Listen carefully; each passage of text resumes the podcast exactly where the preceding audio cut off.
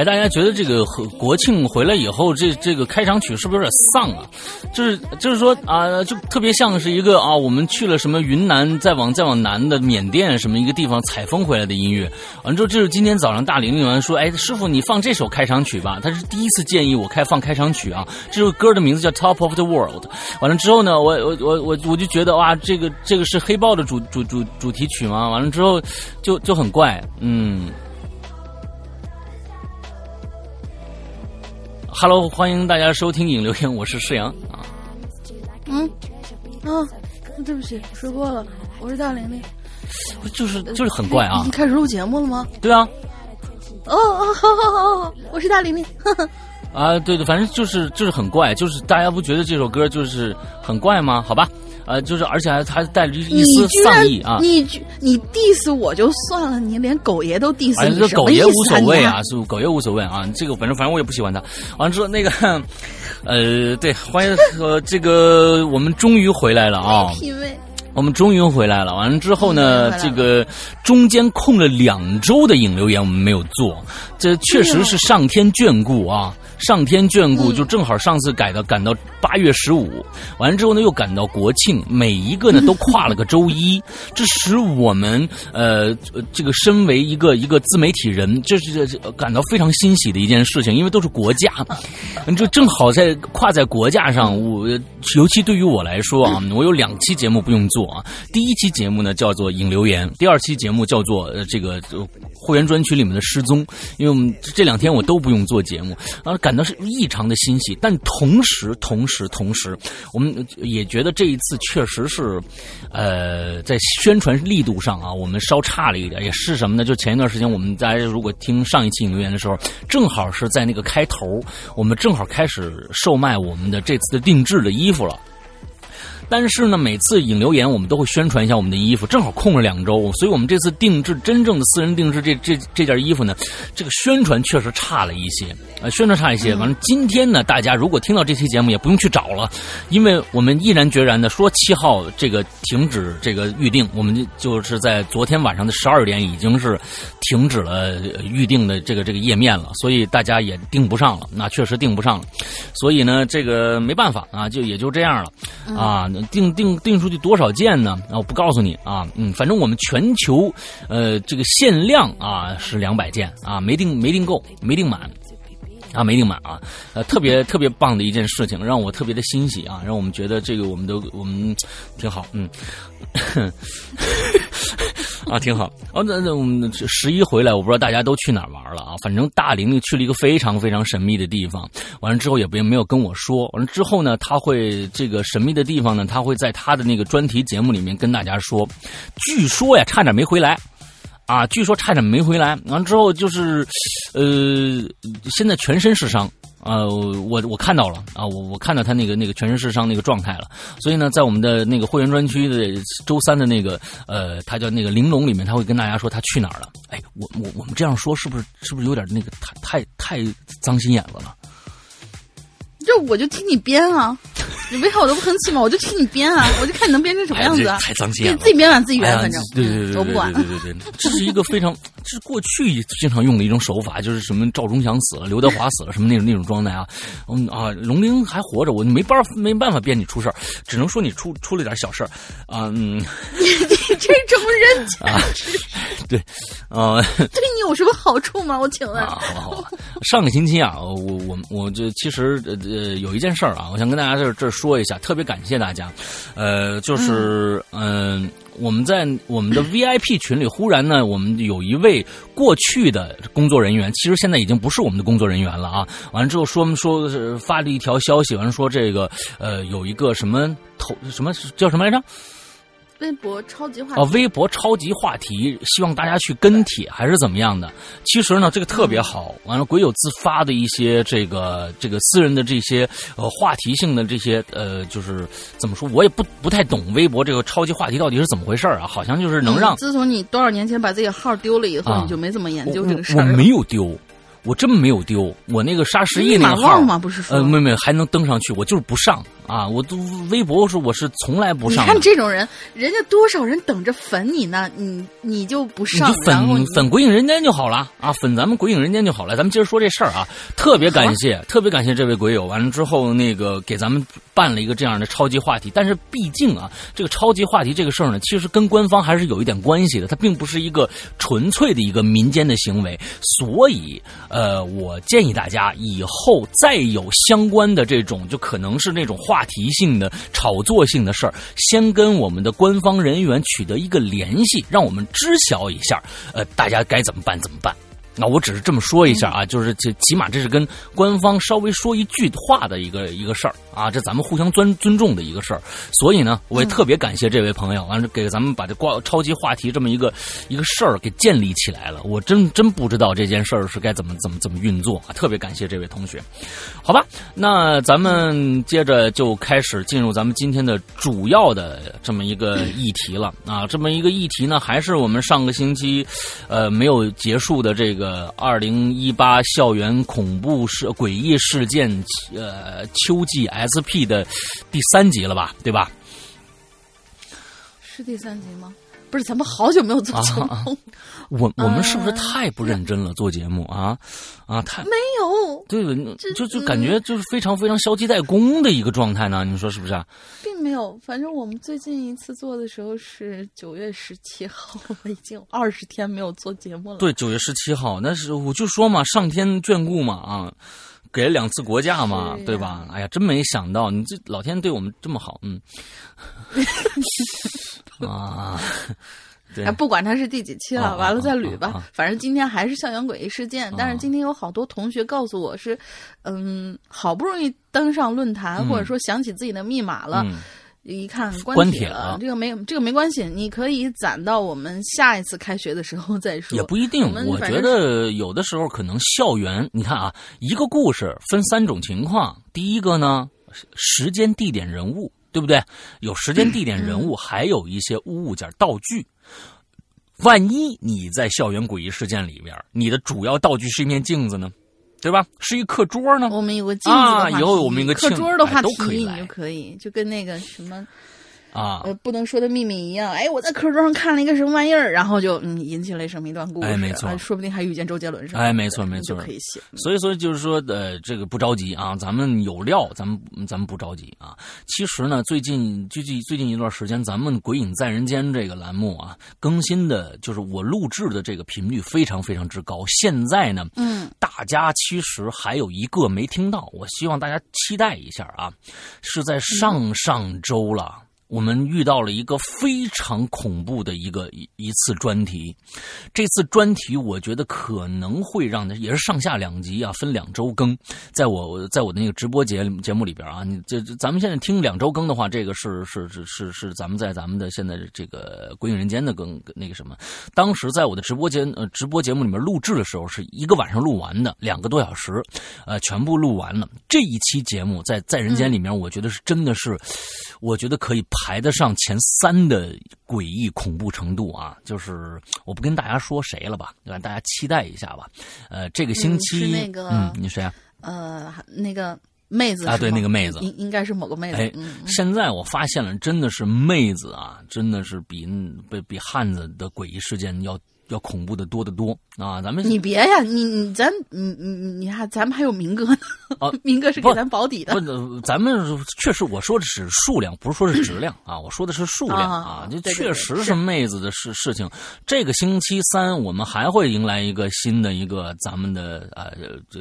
嘉宾来咱们这个我的那个直播节目里面啊，呃，花椒直播的《影音怪谈》里面呃录节目啊、这位这位姐们呢，其实是也是我们大家一个老朋友了，在影留言里经常给咱们留言的一位朋友啊。完了，这个星期三哎上咱们的节目，同时呢，我还在联系另外一位一一个一个。呃，我我不知道他讲的怎么样，我还没听呢啊。是我的一个做 podcast 的一个朋友，他也是一个主播啊。他呢，他呢认识一个妹子，说是东南亚那边的一个妹子，就是说特别遇到很多诡异的事情，想来咱们节目做呃呃说一说。啊我就想，东南亚哎这个事儿，反正我就想听一下，看看到底有多恐怖啊！反正等等吧。啊，大家最近反正在人间是嗯料是比较多的啊，嗯。啊，这是反正也是跟大家说一句，好吧？咱们今天开始，咱们看看今天在大家在这个学校里又遇到什么啊了不得的事儿了啊，嗯。嗯，了不得的事儿，了不得的事儿。这第一位同学呢叫三水古月，嗯，估计他名字里面应该是带三点水，或者说他姓胡的一个同学。石阳哥、大玲玲姐，我是三水古月，最近一直在潜水，碰到校园诡异事件的话题，忍不住从海底两万里的深海里游了上来。嗯好家伙，这肺活量！我本人并没有什么关于校园的古怪事件，所以呢，我就只好讲讲我同学小 A 发生的事儿了。小 A 又回来了。嗯小 A 在教室里面上晚自习，啊复习到一半的时候，忽然觉得呀内急了，于是就离开教室，前往了洗手间。嗯来到了洗手间门前呢，里面是一片漆黑，嗯打开电灯开关却没有任何反应。嗯小艾有些生气了，心说这学校也太会省电了吧。可是没办法呀，这体内的洪荒之力正在不停的冲冲突着他的极限。嗯小艾只好低着头走进了洗手间。结果刚走进洗手间，就被浓重的烟味儿给呛着了。这个小 A 呢，虽然是个男生，但是极其讨厌烟味儿，他就捏着鼻子，转回头一看，就发现漆黑的洗手间里，借助外面的光，模模糊糊的能看到有一个人影儿正跟那儿蹲着呢。那红光，一明一暗在那儿亮。小 A 就皱眉头啊，说是这个人不去教室自习，就跑来这儿抽烟，恐怕是学校什么不良学生。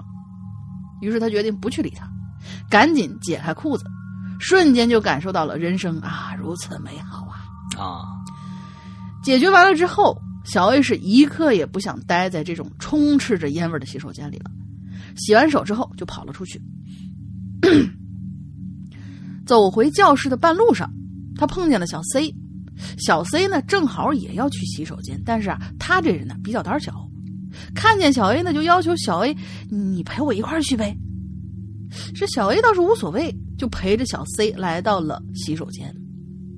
小 C 看见洗手间里头一片漆黑，伸手要开那个，也是伸手要开洗手间的灯。小 A 就刚，小 A 就刚要说这洗手间的灯啊不亮了，你别白费劲了。嗯可是没想到这灯啪的一下全亮了，这就让小 A 一呆呀，说这么怎么回事啊？这是。眼看着小 C 走了进去，小 A 呢就只好暂时抛开了疑问，捏着鼻子走进去。小 C 也很快解决完了，看见小 A 捏着鼻子，就问他说：“你干啥呢？”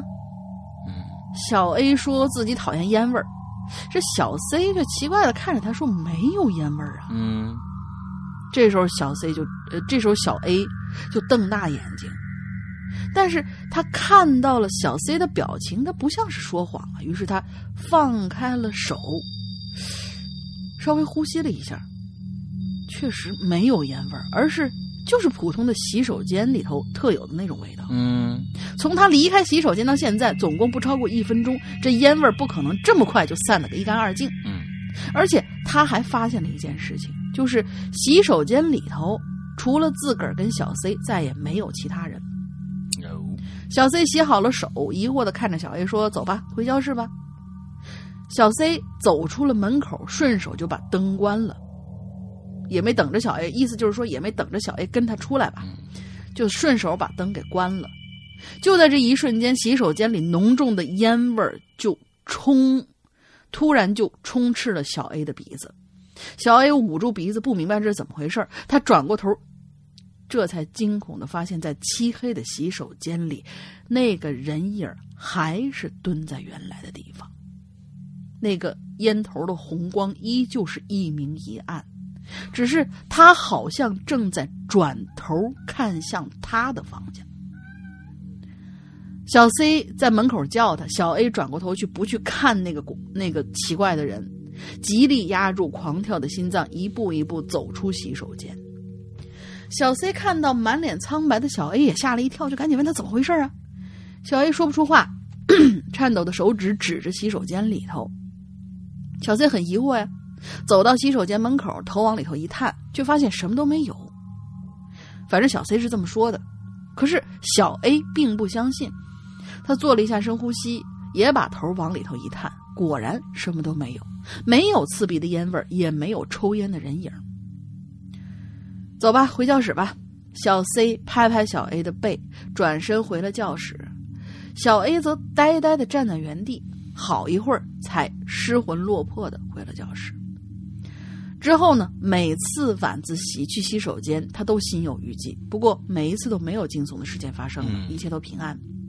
小 A 也并不想过多的深究这件事儿。要不是我执意要问关于学校的灵异传说，小 A 肯定也不会把这件事告诉我。嗯我呢，呃，也是托这件事的福，我好几次都不敢独自一个人去洗手间。嗯文笔一般，往事阳跟大林的海涵，我是三水古月，今后还会来留言的，请多多指教喽。哎，这个事儿啊这，个事情还是蛮奇怪的。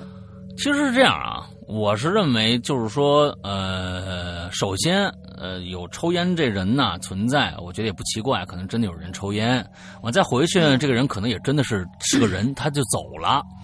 完之后呢，剩下的可就是人类的一个无法避免，这跟你的智商啊，这跟你的智商和和是完全没有关系的啊，完全没有关系的。嗯为什么？呃，这这门萨大家都知道吧？就这全世界有这么一个有这么一个组织啊，他呢是他招收的学员啊，他招收的学员全都是，呃，智商要在一百四十八以上的。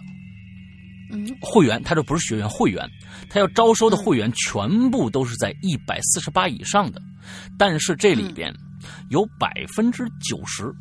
啊，百分之九，呃呃，五十八的人是相信外星人的，有百分之五十九的人是相信这个呃灵异鬼魂事件存在的。所以说，有一些事情啊，是我们大家看上去不得就是主观就想相信的事儿。有很多的时候，就是我们主观想相信的事儿，就像这件事情一样，这不关心不不关乎在你的你的五感，只关心在你的大脑。就说你认为这件事情很怪了，之后你你所看到的不一定是真实的。也就是说，你转头时候看到了一个红色的点，你可能只转身看到了红色的点罢了。那个点是不是烟头不知道，也可能是你脑子中臆想出来的。之后那个味道到底有没有也不清楚，只是这个时候你更愿意相信那里边蹲着一个人而已。有的时候是这个样子的。请大家注意啊，这个这是和真实的灵异事件是有区别的。我只是用一个你大爷的方式跟大家解释一下，但是这个并不你大爷，因为有很多很多的时候，我们愿意相信那个地方站着一个很恐怖的东西，让大脑充斥着各种各样的恐惧，这是人类大脑的一个特性。所以，我嗯希望大家呃能判断这两个之间的区别。啊，能判断这两个之间的区别，呃，并不是说这件事情是假的啊，我并不是说这件事情是假，但是我可能跟大家说的是另外一回事儿了，就是啊，好，咱们接着下来一个啊，嗯，但是我也许，呃，也也必须承认的就是什么，嗯。就是说，还有一个特性，因为我周围其实有有那么几个朋友是属于各各方面的体质，就是他是属于生理敏感，嗯他不是属于那种就是灵异敏感的那种。嗯生理敏感的这些朋友告诉我，哪怕这个空气中有一点点烟味，他们都能感觉到，并且受不了。嗯嗯，所以就是说，如果说他当时的大脑已经能够幻想到把那个烟味无限的扩大化的话，那也是一个说不通的事情。嗯对，所以就是这个事儿，嗯，怎么说呢？无解，那肯定误解啊，肯定误解。对，啊如如果说是这个这个三水同学可以把这个事情给我们详细的、彻底的问一下的话，哦，我觉得这已经很彻底了。这经这个故事嗯不会有再有那位那位小 A 同学不会再有任何下文了。比如说他当时闻到一个什么牌子的烟味儿，那那也没用啊，关键是不？是什么牌子的烟味儿，嗯，就是说他可能他是不是把什么东西给错想成了烟哦味儿？不不，那个不不不不他如果测想成其他的，那他就不会说这个故事了。他一定是认为有这个烟味儿的，没有没有没有下文了，这个故事已经结束了。然后下一个，下一个，下一个。啊，下一个呢也是跟味道有关系的，完之后是我们前一段时间来过我们节目里边的 这个名字啊还没有改啊，我觉得他也确实对这种味道有一种有一种人家自己底下解释了，人家蛮喜欢这个啊，名字啊。这这非常对，对我所以说这是个人喜好问题啊，就是对这种、嗯这种味道的一种痴迷吧。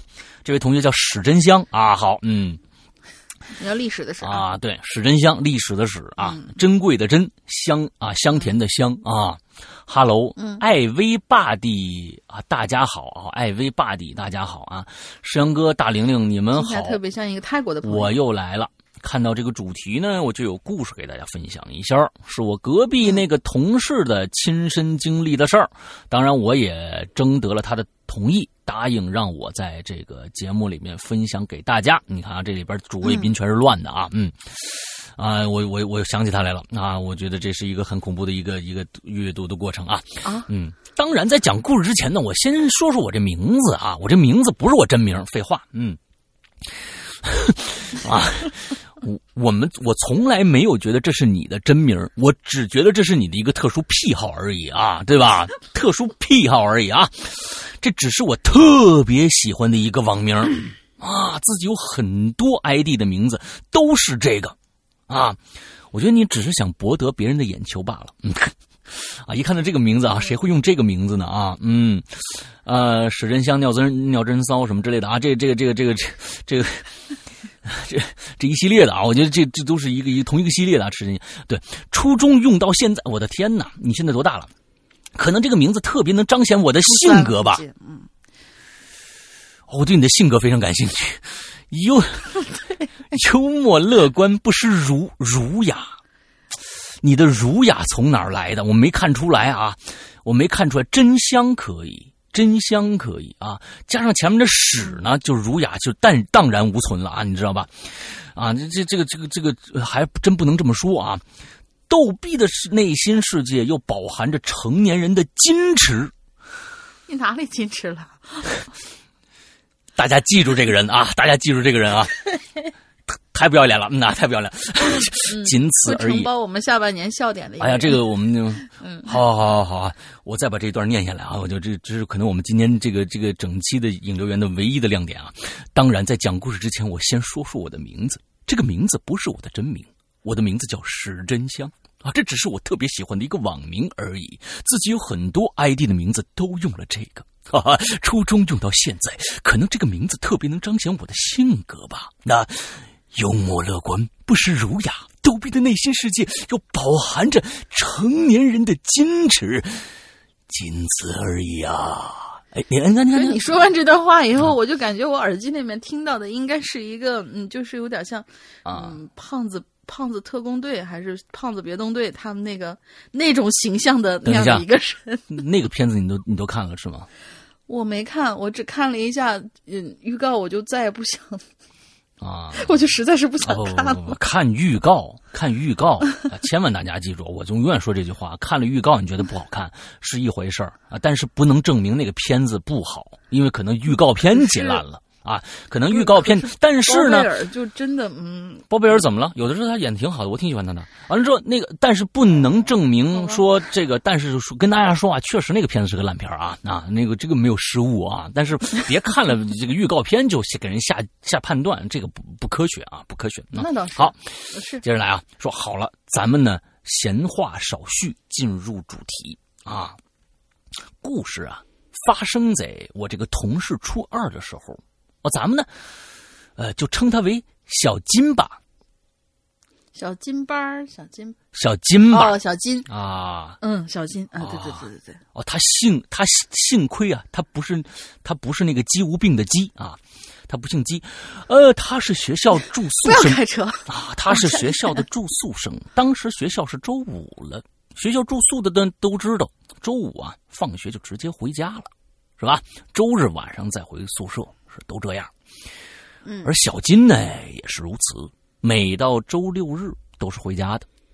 可就那一次，他周五没回家，也不知道怎么了，估计呀、翅膀硬了啊，想周六自己安排一下什么私人活动，放飞一下自我啊。当时呢是两栋男生宿舍楼，估计呢没回家呢，也就寥寥无几吧，是吧？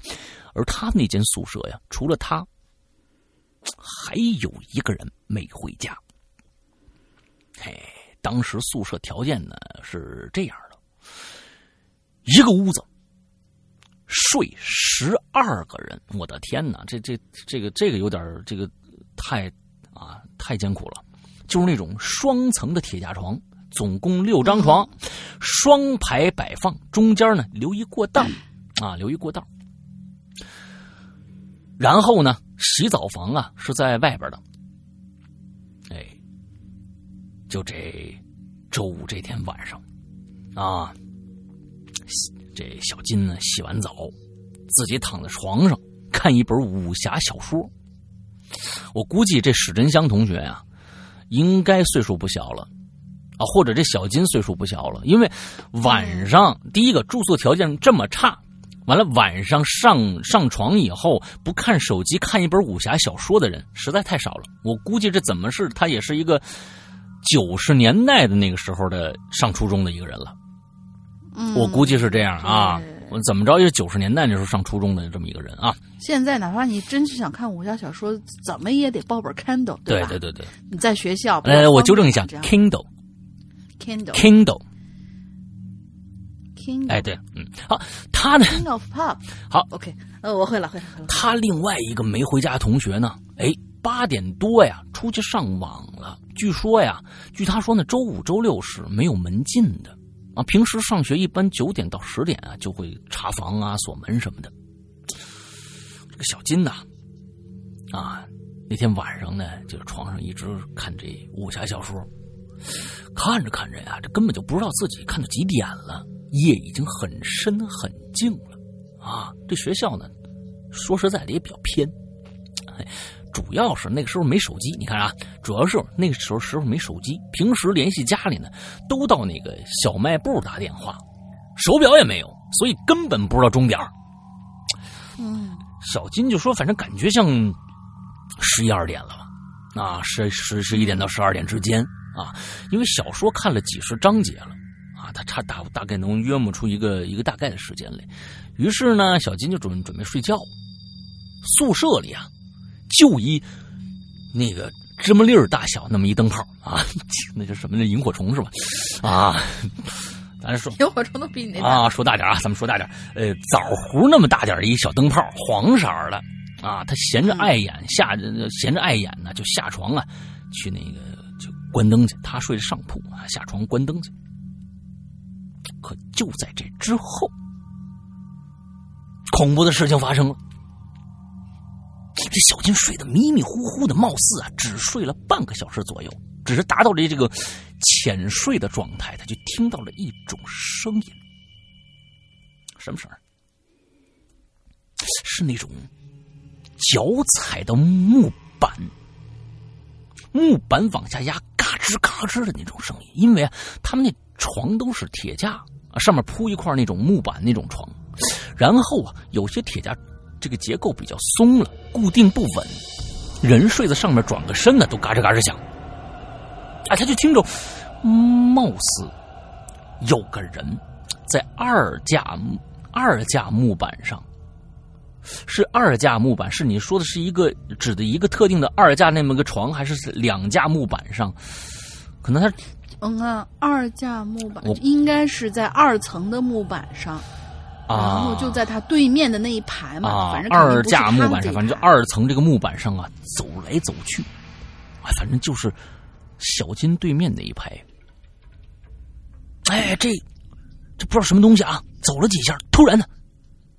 就跳到这排来了，那我估计，我估计是他是两排床，他的想想形容啊，呃，这个人在对面的那那一排上走来走去，完之后呢，走了几步，忽然啪的一下就跳到他这排上来了，左右两排嘛，嗯，那我估计他是这么这么一个形容啊，咱们只能猜啊，跳到这个小金的宿舍太黑了，基本上看不着东西，又特别安静，只能靠听。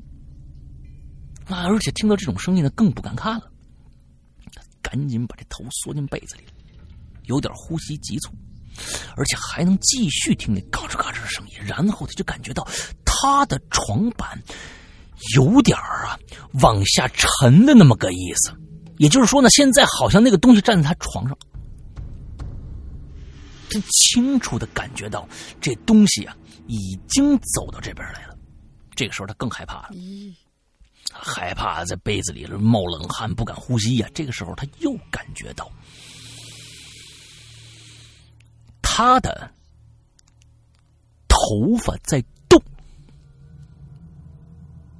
那，就是他捂着被子呀，但是头顶上还有留在外面有有有几缕头发，就感觉到有根手指头啊，他的头顶来回转转圈圈，拨动他的头发，这一下可吓坏了，头皮整个麻了，更不敢动了。他还能听到很很微弱的声音，像是小女孩嘿嘿嘿在那笑。小金这个时候简直是内心接近这个崩溃了，就这样煎熬了过了大概两分钟左右，那种感觉慢慢消失，随之而来就是楼梯的脚步声。啊，原来他那上网同学回来了，同学进来开了个黄，把那小黄灯又开开了啊。小金立马坐起来了。同学说：“哎，你还没睡呢？”小金说：“是是是啊，等等等等等你呢。”啊，对对对了，几点了？同学一看说：“哟，十二点半了。我那网吧下下机是这个十二点，十二点。之后啊，小金呢就挪到了那个同学旁边的那个位置睡了。之后就开始了一段美好的姻缘，不是那个。据他说呢，他当时根本就不敢跟他说这个事儿啊，而且那天晚上也没睡好。第二天呢，就才跟他说的。那个同学也是半信半疑，是吧？总之之后啊，小金每逢放假就再也没在学生宿舍过过夜。而且他也承认说，其实那段时间身体也不好，有时候呢看小说，甚至一天不怎么吃饭，也是有点病态的样子了。好吧，事情呢到这就结束了。小金说呀，他这是他读书到现在唯一遇到的灵异事件。他当时呢吓得也是够呛的，因为自己即将到了人生的终点，以为啊自己即将到了人生的终点啊。在这里也奉劝一下各位同学，身体一定要健健康康的啊！我也相信这一点，这一观点。当你的身体虚弱到一定程度，精神萎靡，肯定很大几率会碰到一种会碰碰到东西。这个时候呢，大家要向我学习，把名字呢改的稍微奇葩一点啊。完这比如说史真香啊，什么时候这可以辟邪？嗯，这种因为我家家家族的这个亲戚里还有一些这样的事情，只是呢不是校园的。等下次时机成熟的时候啊，我就分享出来。谢谢大家，拜拜。我是史真香。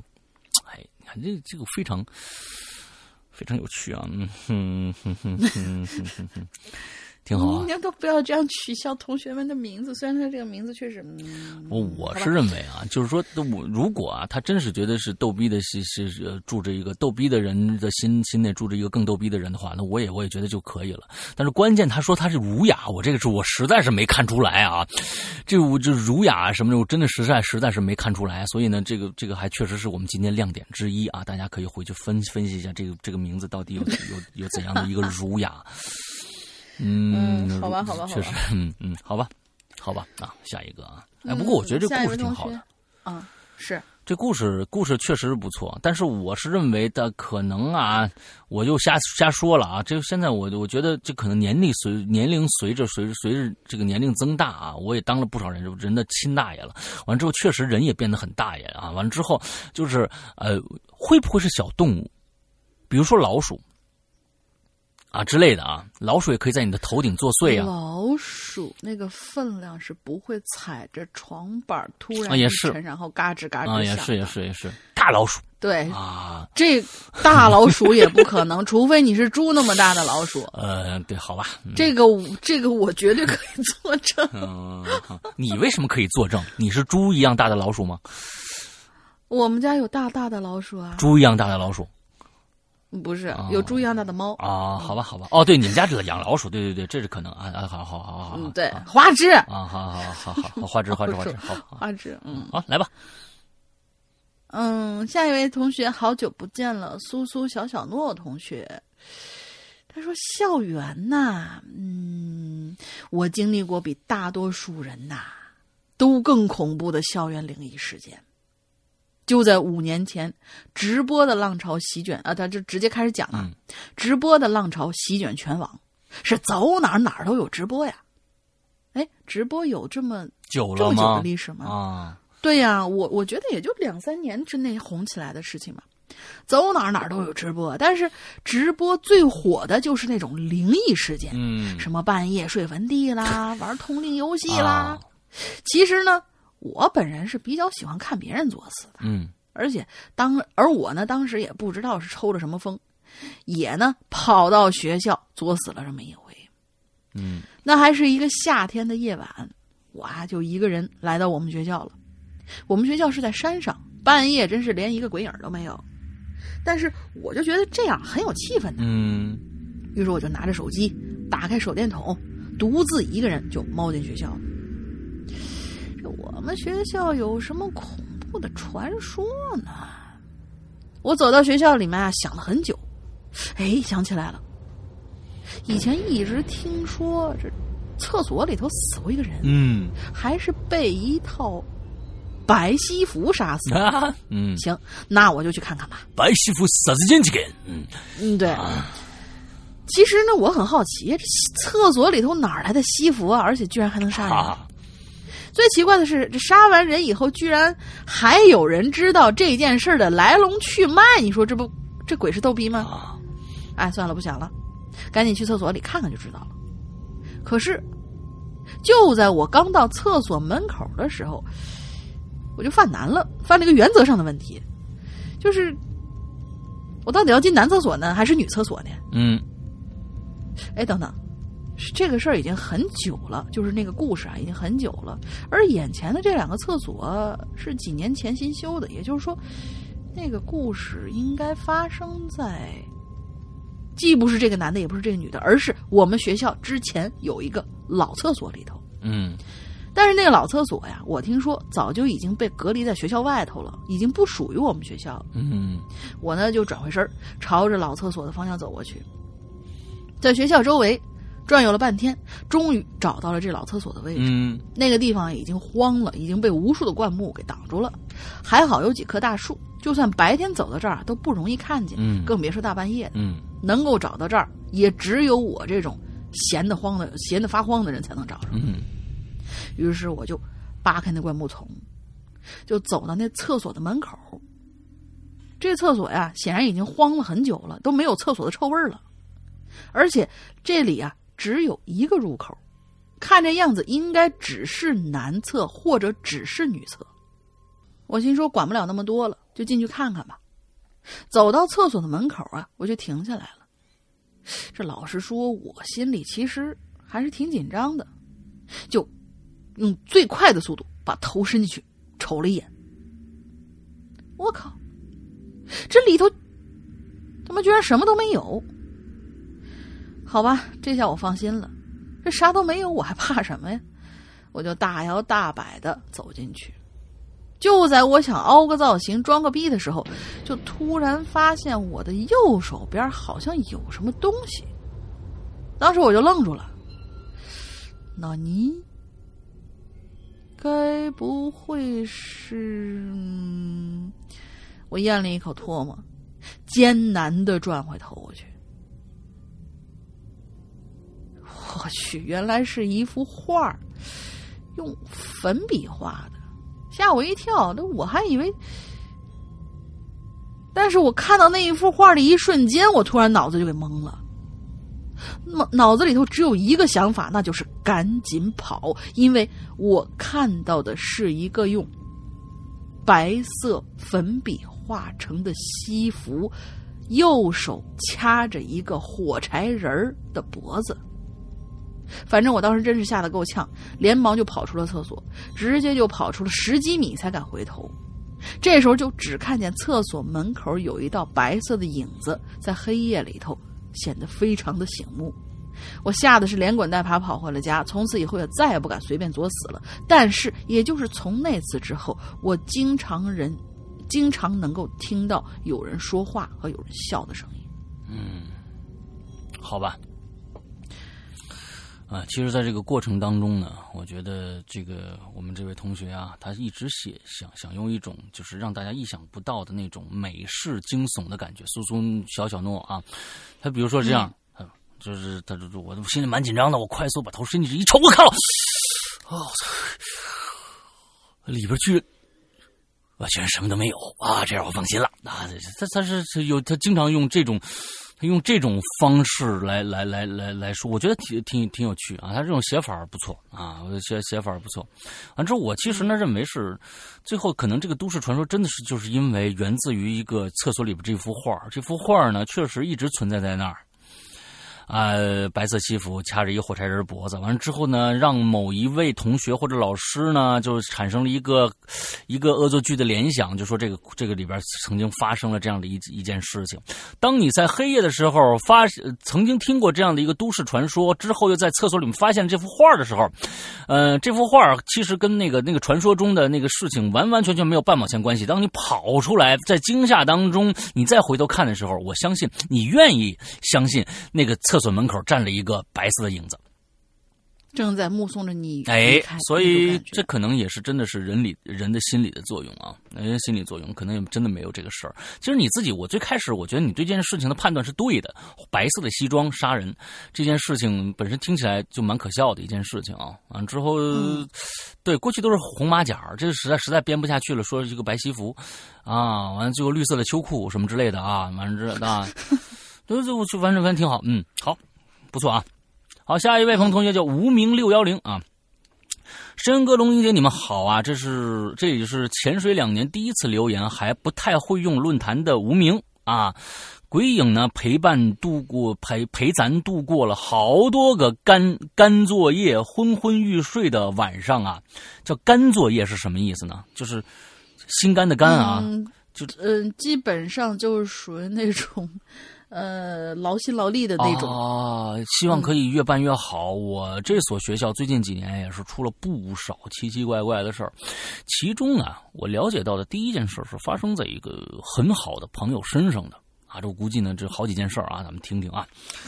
呃，三年前，那我刚入学那个暑假，有位学长啊，在。宿舍里头啊，烧炭自杀了，啊，一氧化碳中毒自杀了。对，这我就我就这可能也是比较久长这这个长久以前的事情啊。现在你说是真的，你你你想烧炭自杀都不容易，你这炭从哪儿弄去？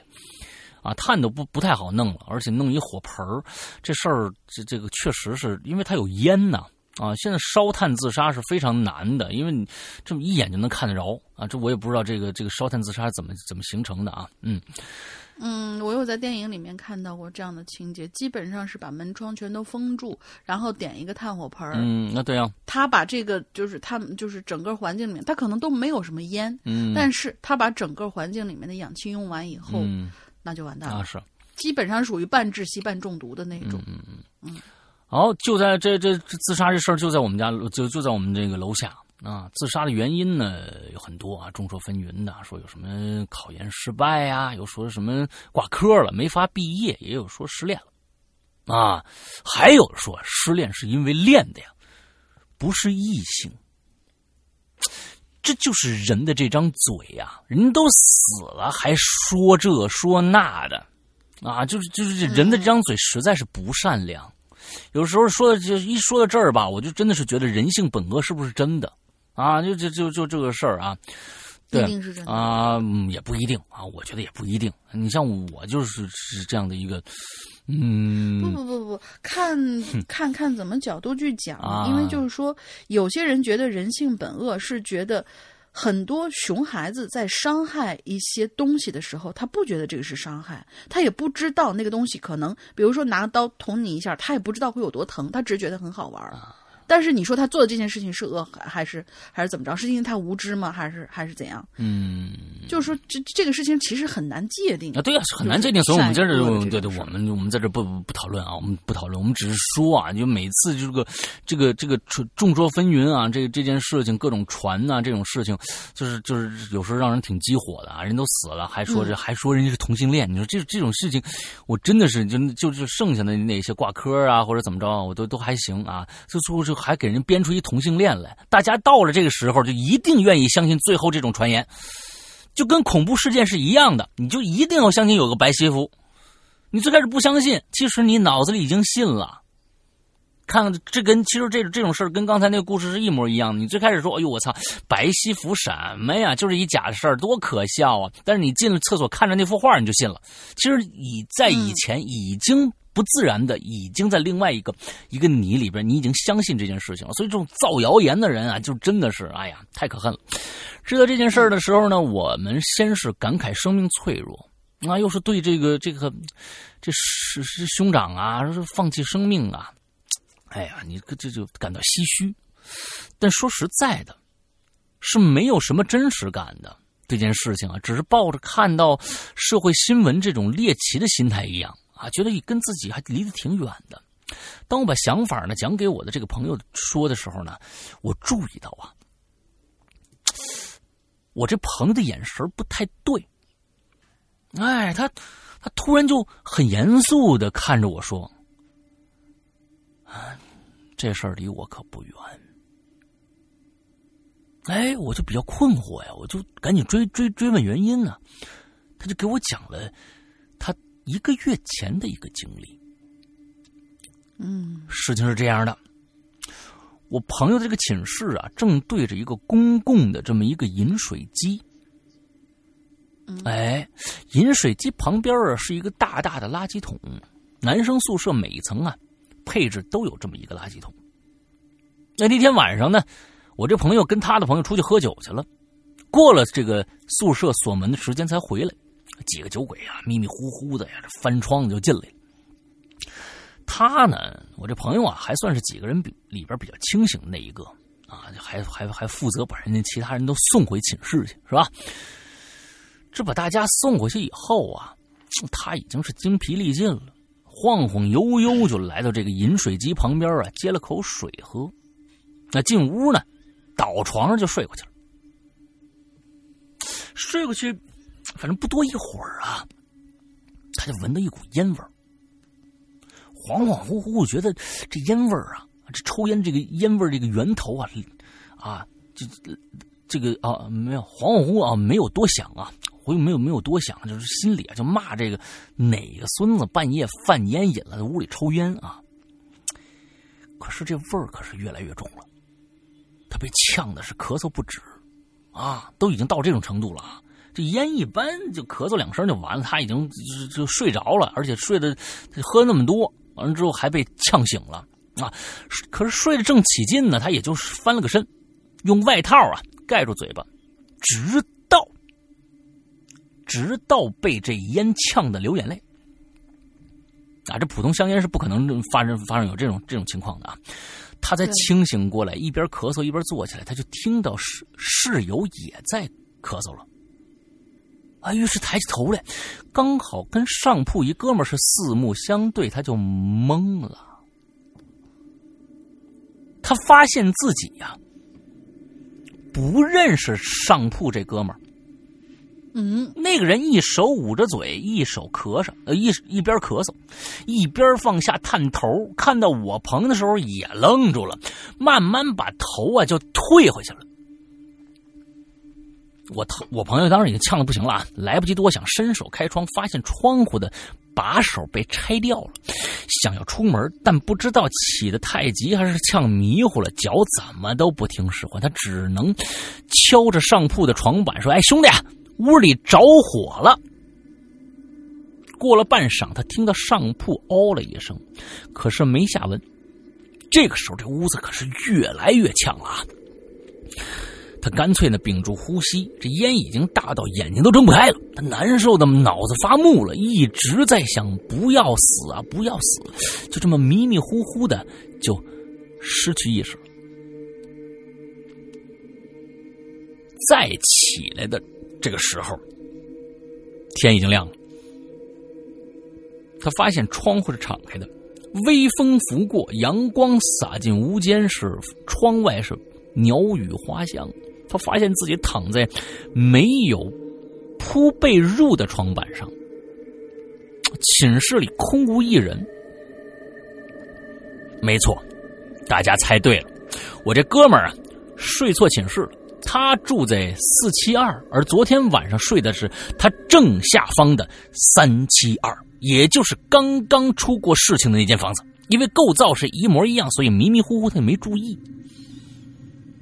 他给我讲这件事的时候啊，笑着说：“这应该是只是说是宿醉中的噩梦而已，只是这个梦跟这件事儿太巧合了。”让他与那个陌生人的事件呢产生了一点点联系。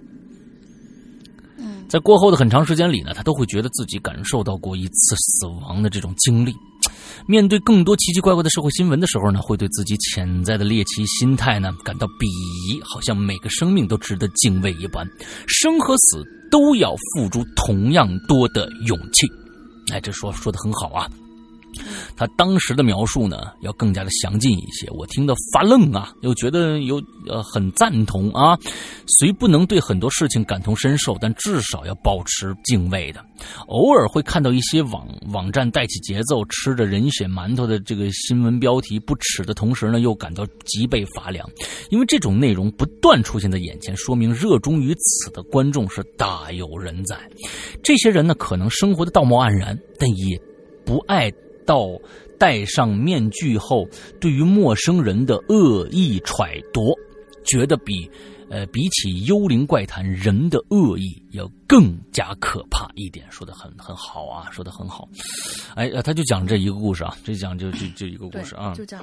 啊，说我说我是觉得，对他跟我最后的这个开始说的那个观点是一模一样的。这个人呢，在在呃，其实是是这样的人呢，这这帮人也是够怂逼的啊。就跟郭德纲说的时候，你要是实名的，他根本不敢写这些东西啊。就是说他是嗯，想扮演另外一个。其实每个人心心态当中啊，其实都有两个人，都有一个两的，就是两个或两个以上的人格，其实跟自己的主人格是冲突的，啊，你像人格分裂是这两个啊，已经啊大过了自己的本本体表征以后，就会分裂出另外一个人，那个时候就精神分裂了。但是人这种矛盾的心理，每个人都有。啊，这个是矛矛盾心理，每个人都有。他呢，就在就是在有很多人在 QQ 里边啊，把给自己自己起个名字，什么史真香啊，什么之类啊，就跟人家聊天啊。他就他扮演了另外一个人啊，他并不是原来那个人，他就很难得达到自己一个统一。他想在呃这个网上呃变成另外一个人，啊有可能有用这样的一个面目去呃。对待很多事情，跟他真实的在真实世界里面面对这些事情的态度完完全全不一样啊！我觉得，真的有时候有些有些人真的挺可悲的啊，就是嗯，在外面可能是个怂逼啊，在外面可能真的是一个怂逼，完了之后呢，就给人家到后面造各种各样的谣啊，写写各种各样的东西啊，其实啊，特别那就是键盘侠嘛，特别鄙视这样的人。我希望我们的鬼友当中啊，没有这样的人。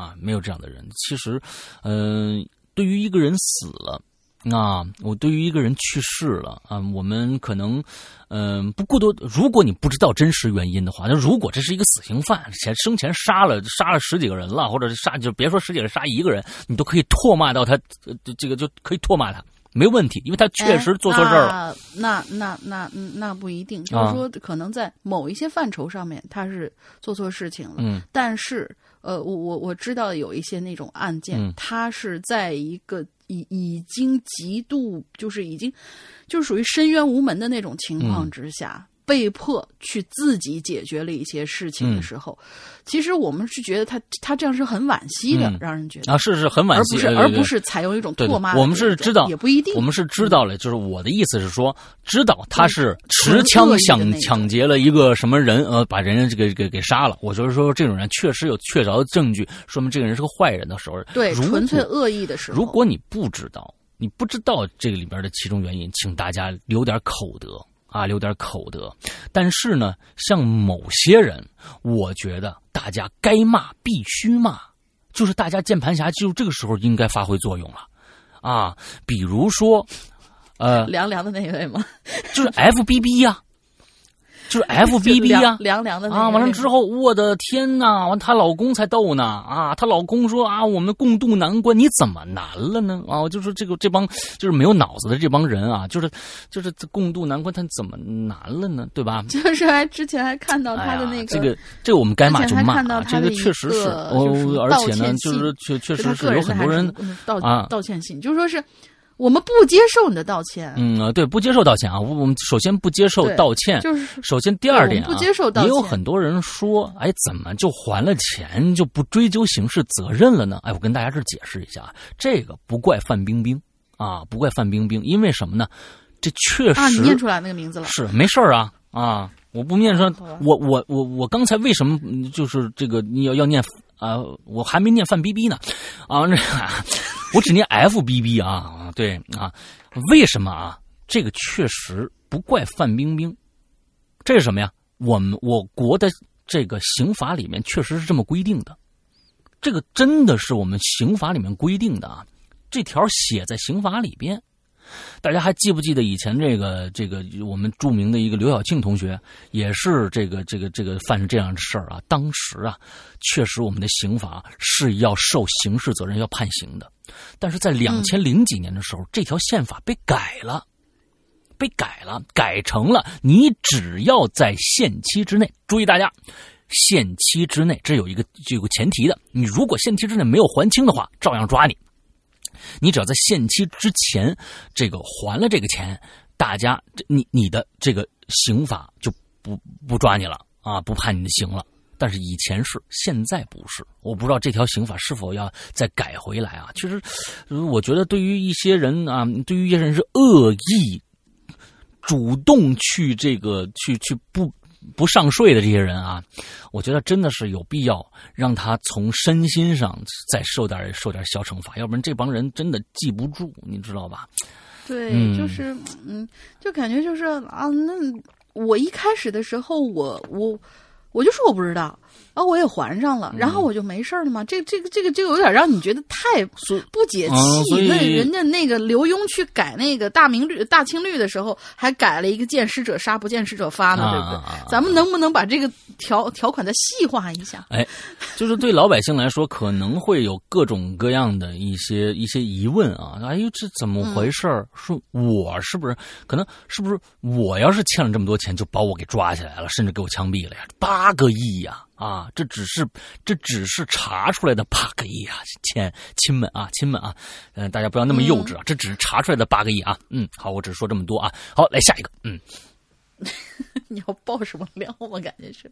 我没爆什么料啊，我只是说了这样的一个，对对对我们确实这只是查出来的八个亿啊，对啊，查出来的八个亿啊，没错啊，我没后话，我没有后话啊，我们我我啊，他对 还是弄死吧，弄死吧，真是的，嫉还让他凉哎着吧。嫉恶如仇，这是应该是我们每一个这个嫉恶如仇，是应该我们每一个民众都应该有的一个素质。但是，呃，千万不要给人家打就就随便加一个什么 title 上去，给人家编一个什么让你可以嫉恶如仇的理由，那是就是造谣惑众，你明白吧？所以，千万大其实大家这这两点是完完全全要分开的啊，完完全全要分开的。是的，嗯，好，来下一个。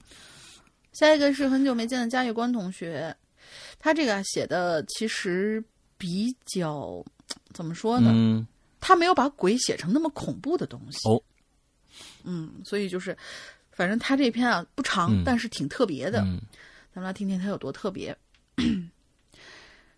我看着宿舍里的好友啊，一个接一个收拾行李离开了，每次我都跟他们相拥告别。嗯大家都找到了实习单位，我呢跟实习单位提出延期上岗的请求，所以啊，当天送别最后一位好友离开宿舍，我才开始收拾行李。说到这儿，突然感觉鼻子有点酸。宿舍六个床位，我呢睡靠近门口的那一张，睡那张的下铺。第一天住进来的时候，一躺下我就看到上铺的床板背后啊，淡淡的用铅笔写着三个字：“我是鬼。”我盯着这三个字，盯了半晌，就拿出铅笔加了一句话，写着：“你好，我是人。”接下来的几年里，我与宿舍的同学一起进了学生会，一起搞活动，一起学习、玩游戏、赶功课，一起单身谈心事儿。我在想，如果他真的跟我同床，那他也算是我们中间的一份子吧。当然，我说的就是宿舍里的这个鬼。当晚的宿舍的楼格外寂静，似乎还可以听到。楼下那位同学在哭，他还没有找到实习单位，也成了宿舍的留守人员。这位同学太异常了，他上学的第一天就被排挤。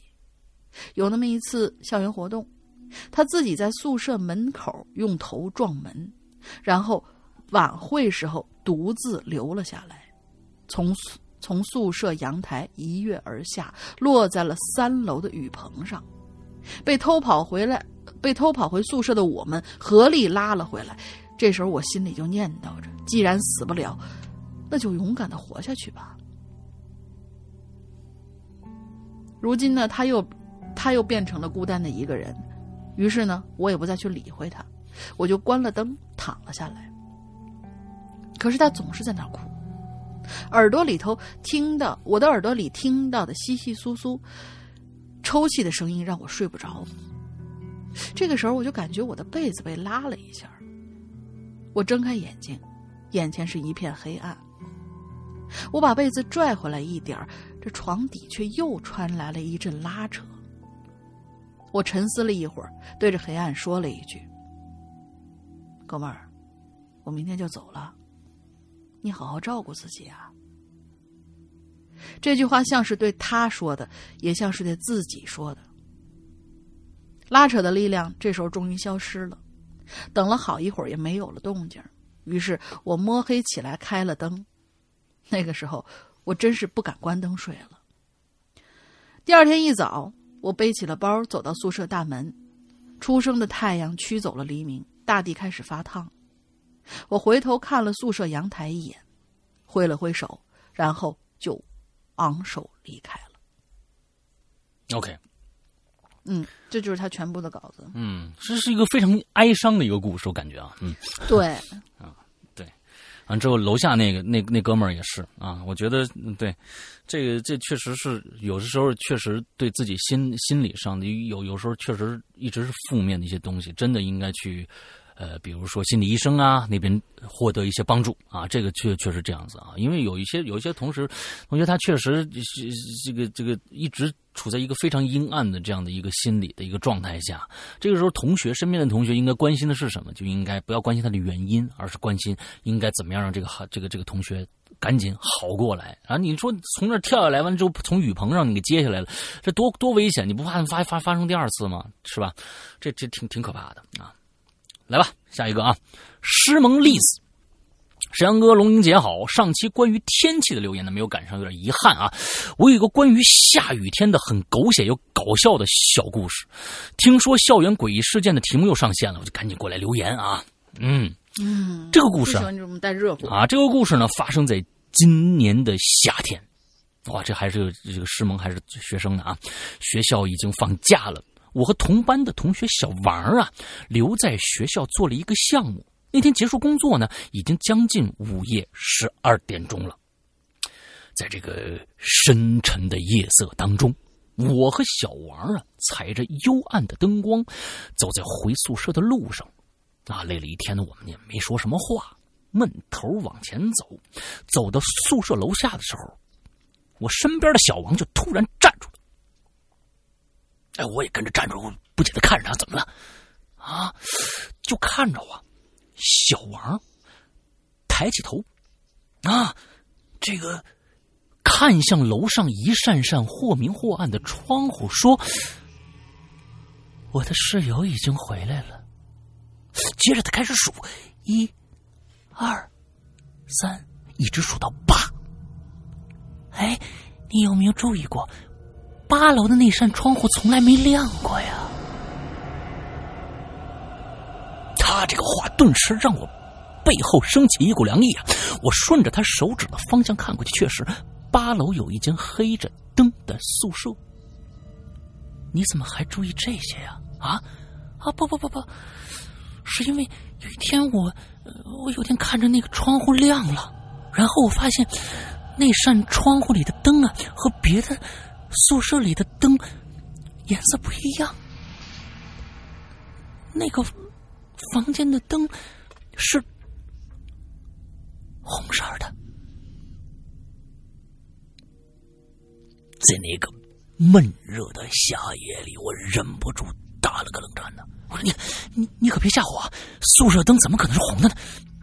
我转头打量小王的表情，试图从他的脸上捕捉到一些说谎的微动作。然而，小王的表情里我什么端倪也没看出来。又等了几秒钟，他突然，哎，可贱人，哎呀，最最恨这种人啊！就开始笑了，你知道吧？哦，吓着你了吧？然而呢，然后呢，他却若无其，他就若无其事的迈开腿，继续向宿舍楼走去。呃，啊，太可恨了啊！嗯，我就赶紧追问他，我说：“哎，不，你你说的真的假的呀？”他的语气呀、就像在说一件稀松平常的事儿。当然是真的了，不过我也就见过那一次，之后再也没见过了啊。嗯，都以后那个那个灯都是黑的。我就问他说：“哎，那那天宿舍有人住吗？”那我就不知道了。从那天之后啊，我就忘不了那扇窗户的事儿了。每天晚上回宿舍的时候，我都忍不住在楼下停下来往上数，从一数到八，每天晚上那扇窗户都是黑的。一个多月之后的一个晚上，我再次走到宿舍楼下，忍不住停下脚步。刚刚抬起头，我就看着在一片或明或暗的窗户中，有一扇窗户闪着红色的光，就是八楼的那扇窗户。我愣在原地，紧接着我就发现，在那扇窗户里一动不动的站着一个黑黢黢的人影，他好像正在往楼下看。当时我吓得撒腿就跑啊，直扑向宿舍楼口，一口气就冲进了楼里。值班室里那宿管阿姨大声叫：“来，同学，你学生证呢？我看一下，你是不是这楼的呀？”啊！我停下来，掏出学生卡呀，给他看了一下，他狐疑打量我一遍，不是你跑什么呀？啊！我还以为什么可疑人物呢。那我尴尬的笑了笑，想说想说出我刚才见到的情景，却欲言又止。最终我什么都没说，拿着学生卡就回到了自己的寝室。冷静了一下，我突然想起来了啊！我想起什么东西啊？我我突然想起了什么？打开通讯录，找到小王同学，给他发了个语音。我说：“你还记得八楼那个窗户吗？你之前见到它亮灯的时候，里边有没有人呐？”等了一会儿。我才收到他回的语音，他说：“你怎么又想到那个窗户了呢？”哈哈哈哈哈！那个是我骗你的啦，我从来没见过它亮过，那应该就是一间没人住的空宿舍吧？哦，他讲了这么一个故事啊。嗯，这个这个故事告诉我们，心理暗示是是是有多么大的威力啊，对不对？嗯，啊，对，我觉得这个跟那个白西服的那个事儿很像，就是当有人告诉你这个地方可能出现什么事情的时候，你本能的想躲，一开始肯定是想躲，但后来你本能的期待他赶紧来，甚至你会觉得他已经来了。嗯。这就是人的，就是这种心理暗示的这种感觉。嗯，对对对对。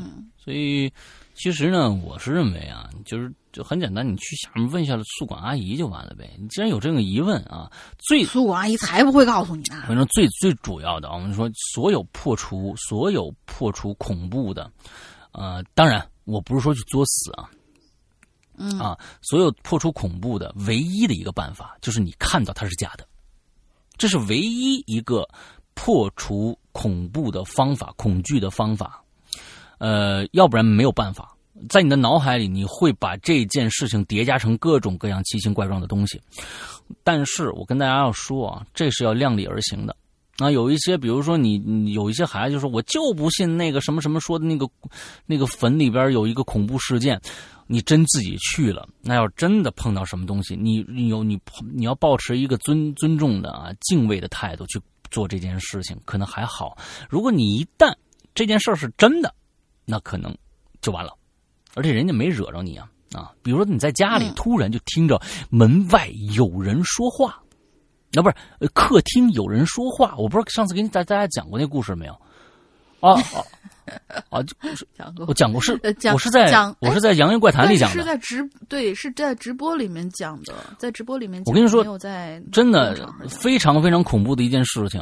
那件事情，那个时候大家如果我跟大家描绘一个一个一个状态，夜黑风高，你每你每天都在睡觉，完了之后，当然这是个里外屋的一个事儿啊。我我在卧室里，完了之后外屋客厅，突然在半夜两点多的时候，外屋有人说话。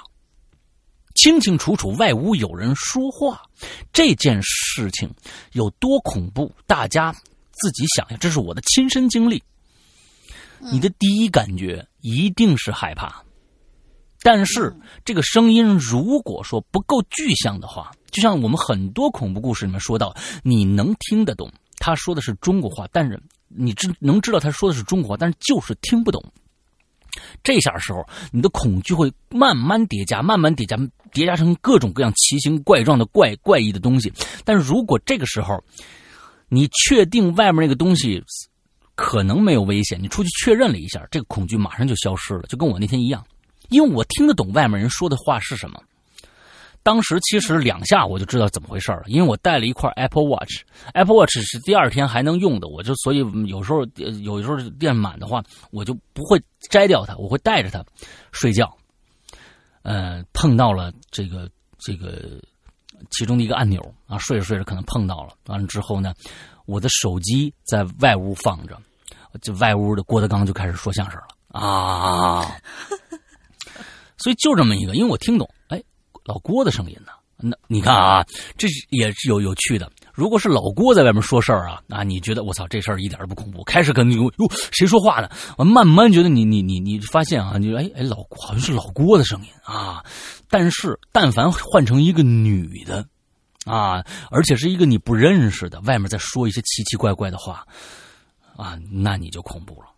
啊，那你就恐惧了啊！前天确实还遇到一个另外一个诡异的事情，呃，这件事情我到现在都没有找到解决任解决的解决的办法。嗯，我跟大家说一下，我估计啥啥啥，而且这件事情一般不会发生在这样的一个设备上面。你说，我老婆的手机，我看看我遇到没？我老婆的手机，这手机一直在通过手机听筒，也就是打打电话那一头。打电话那一头，你能听到那个你对方说话那一头，一直在传出来一句话。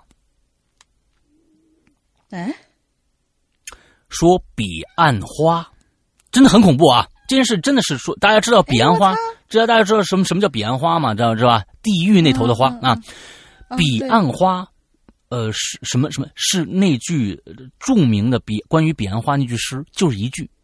一个说着不标准普通话的一个女人，一直在说“彼岸花”什么什么什么什么什么什么什么什么。呃，这个之后，嗯，我关了关掉了所有手机上打开的程序，这句话依然存在，关不掉。当时我们正在吃饭，在一个饭店里边。突然，他就说，他就他就一直，我们俩就一直在听到谁在说话，谁在说话。完之后，他拿起来就发现是这个手机一直在说话，他没当回事。我一听这个，这个背后发凉啊，因为说其他的东西也就也就算了，但是说的是彼岸花。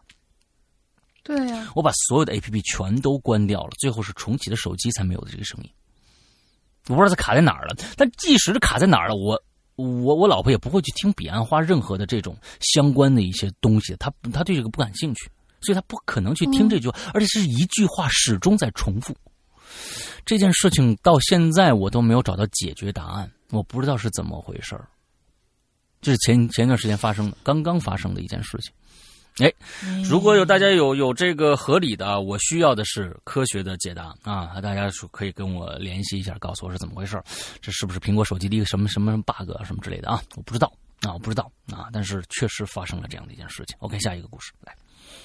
好的，这个还真是，确实是第一次听过，听听听说这个事儿。嗯，呃，下一位同学应该是我，我不记得他是来过没有，但是他的名字我很熟，嗯樊满满，嗯嗯，很熟的一个名字。嗯他说：“诗阳哥哥、龙鳞姐姐，你们好。最近呃，就是呃一般就是诗阳哥哥、龙鳞姐，这样就感觉特别的，就是硬气。但是他这边就是诗阳哥哥、龙鳞姐姐，就是把这字儿叠叠加起来的时候，就忍不住口气比较软，说：你们好，我。”最近一直在听节目，但是很多话题啊，我都没有经历过。这个校园话题呢，我倒是经历过，所以我就又来分享啦。最近节目龙玲姐说分享故事字数不要太多，那我就尽量不废话。我们学校里头啊，总是有很多鬼怪的传闻。刚上初中那会儿，就学长学学姐学长们传言，学校操场看台的那个位置，曾经有学姐因为青涩的恋爱而选择了上吊自杀，而且就吊在看台的避雨棚的那个位置。偶尔在操场上多待一会儿，就能听到啊一阵凄厉的哭声，所以门口的值班保安叔叔从来都不巡巡查操场。可是，有些传闻随着我在学校待的越久啊，很多传闻慢慢就变成了现实。这呢，这就也给我的童年啊添下了一笔不一样的色彩。就在学校传闻操场有吊死鬼的时候，我们几个作死的同学就拉着我一起呀、就跑去作死了。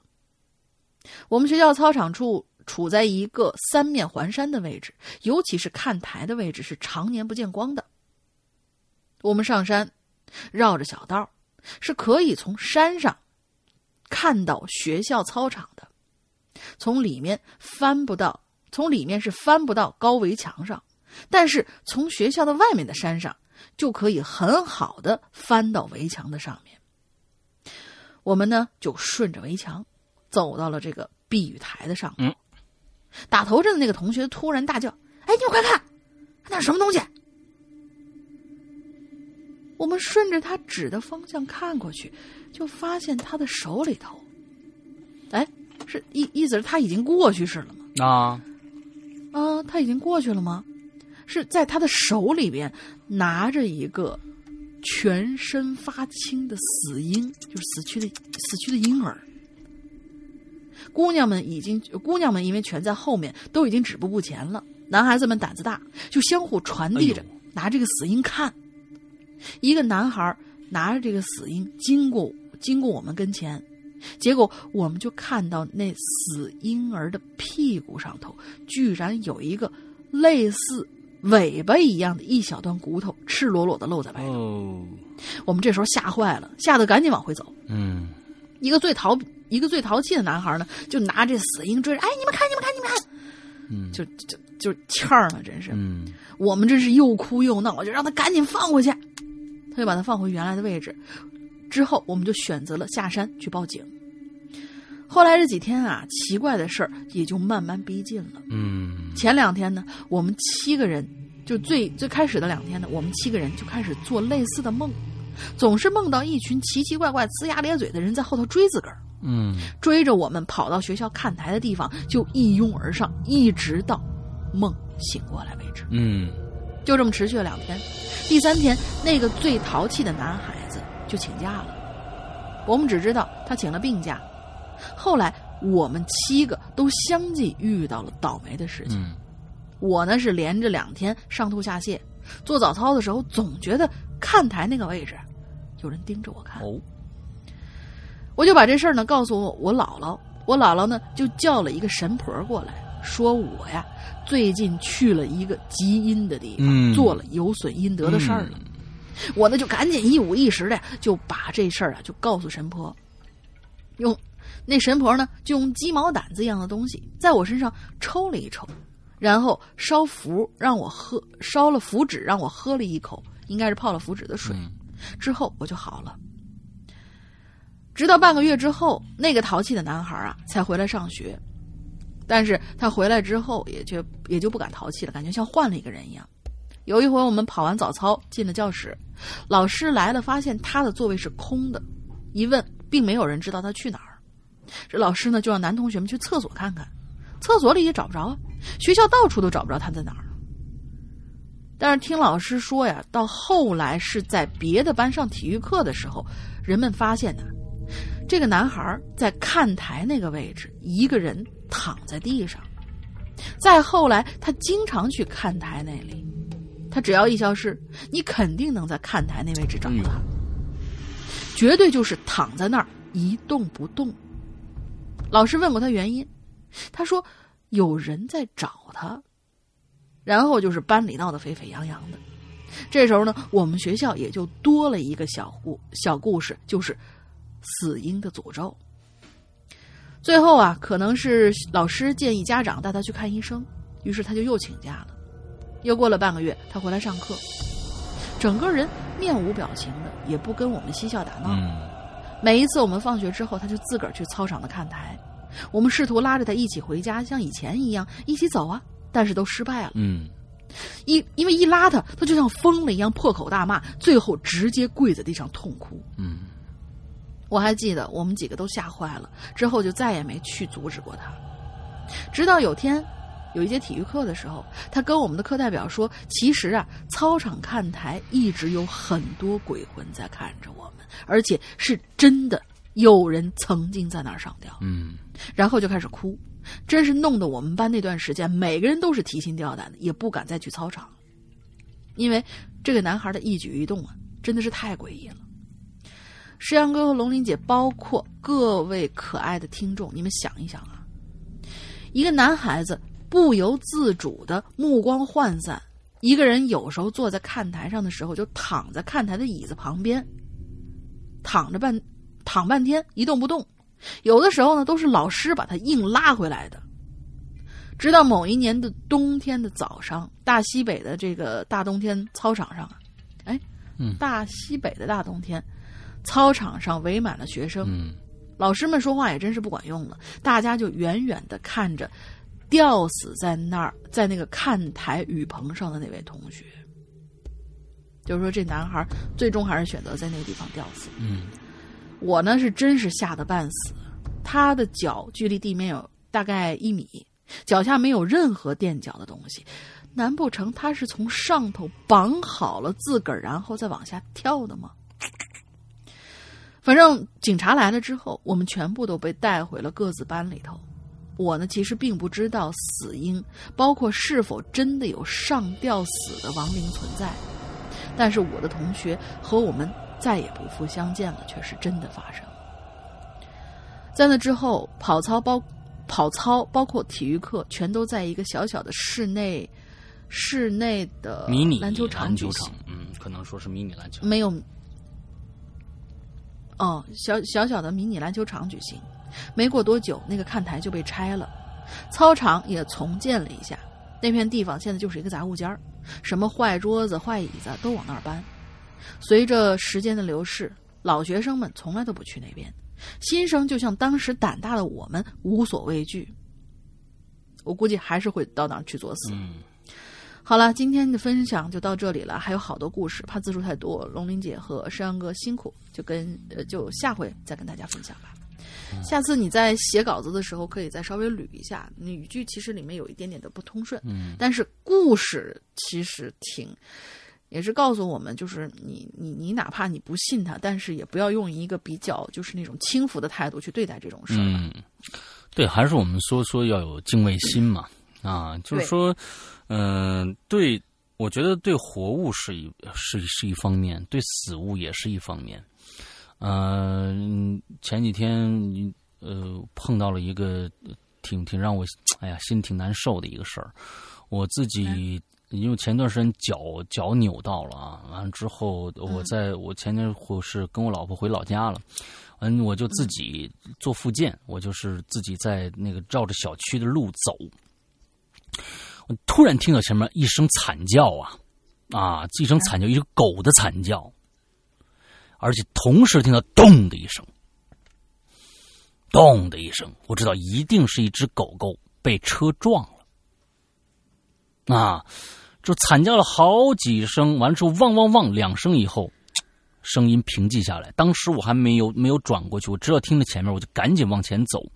走过去以后，我发现一只狗躺在马路中间，那辆车早就没了啊，那辆车早就开过去了。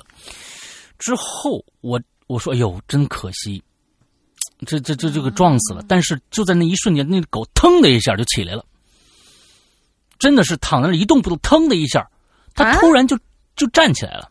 呃，大白天啊，大家不用把把这个事想得很恐怖啊。它确实是被把把脚前脚，我看它一瘸一拐，前脚在走，满嘴都是血。嗯，同时我发现它的脖子上是带着一个项圈的，但那个项圈和它全身的毛发有主人是吗？毛发已经很脏很脏了，啊，已经很脏了。但是我最后我我验证一下，回去跟我跟我这个跟我岳父说了一下这事他说他们那边啊，那个小区里面经常，因为过去是农村嘛，经常有一些人就是散养狗，跟猫一样，就是那狗是自己出入，完了之后再回去，根本没人管，根本没人管。我当时想过去，现在受伤了。我当时想过去，赶紧把那狗啊拉到一个安全，因为它还在大马路上。我赶我我在马路对面，完他在那儿中间有个大大的一个栏杆完之后我想过去，赶紧把那个狗给拉到马路上。就这个时候，这狗腾腾腾腾腾拐到拐到小区里边去了。但是依然就是说，这没办法，就是说呃阻止他下一次再被撞啊。就是这个这个确实是这个样子。然后那我就想到了，就是说这个狗啊，就跟人是一样的。有的时候呢，嗯，嗯，我们的家长如果不教规矩的话啊，我们不教不管他放养的话，不教规矩的话，这孩子真的不知道什么是危险。就像刚才那个，嗯，这里面你对于一个这个死孩子这个事儿啊，就是一般对于我们来说，一个正常家庭教养来说，基本是往后退的。你别说死孩子了，一条死狗都不一定过去敢抱起来吧，对吧？一个一条死猫啊，一个一个都不敢，就不一定敢过去把它抱起来。这是对，这其实这是对于生死的一个最简单的一个敬畏，因为你害怕。有的时候你，你你你真的，我不知道有多少人是这个样子。你家里的，你你你家里的一些宠物，它活的时候，你你抱着它一点问题都没有。但是当时，当它变成一条尸体的时候，你有点不敢过去触碰它。我不知道有多少人有这样的这样的感受啊，有多少人？但是说，起码那是一个正常人对于一个一个生灵结束以后，那觉得他现在已经生死两隔之后的一个敬畏心的一个最基础的一个表现，而。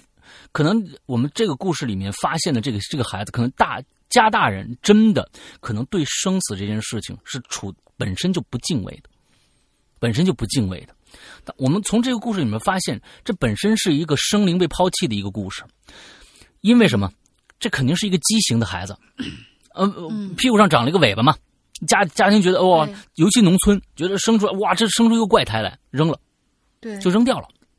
那但是那是一个生灵啊，它可能就会变成一个怨灵，我不知道啊，这是只是可能是从我们的故事里边各种恐怖故事里边这样一个一个合理的一个一个合乎逻辑的一个转变，但是到底有没有灵魂存在，我不知道。但是这个孩子最后表现出来的就是被吓到了，而且他好像被开了天眼，他能看到很多很多，就是告诉你，你不是对对对我们的灵魂，对我们的我们的过去的肉身的载体不尊重吗？那好，那我就让你看到更多的灵魂。所以这其实对孩子来说，他没有接受过这样方面的教教育的，他没有这个敬畏心呢。所以，我们不管怎么样，我觉得有一些基础的一些东西，家长是应该教给孩子的。啊，这个我觉得这跟那个那个小狗是一样，那小狗上自己马路，就马路上可能我没看着它当当时是怎么回事，被撞的时候是怎么回事，它可能就在马路上走，它不知道这儿危险。有很多狗是知道马路上是危险的。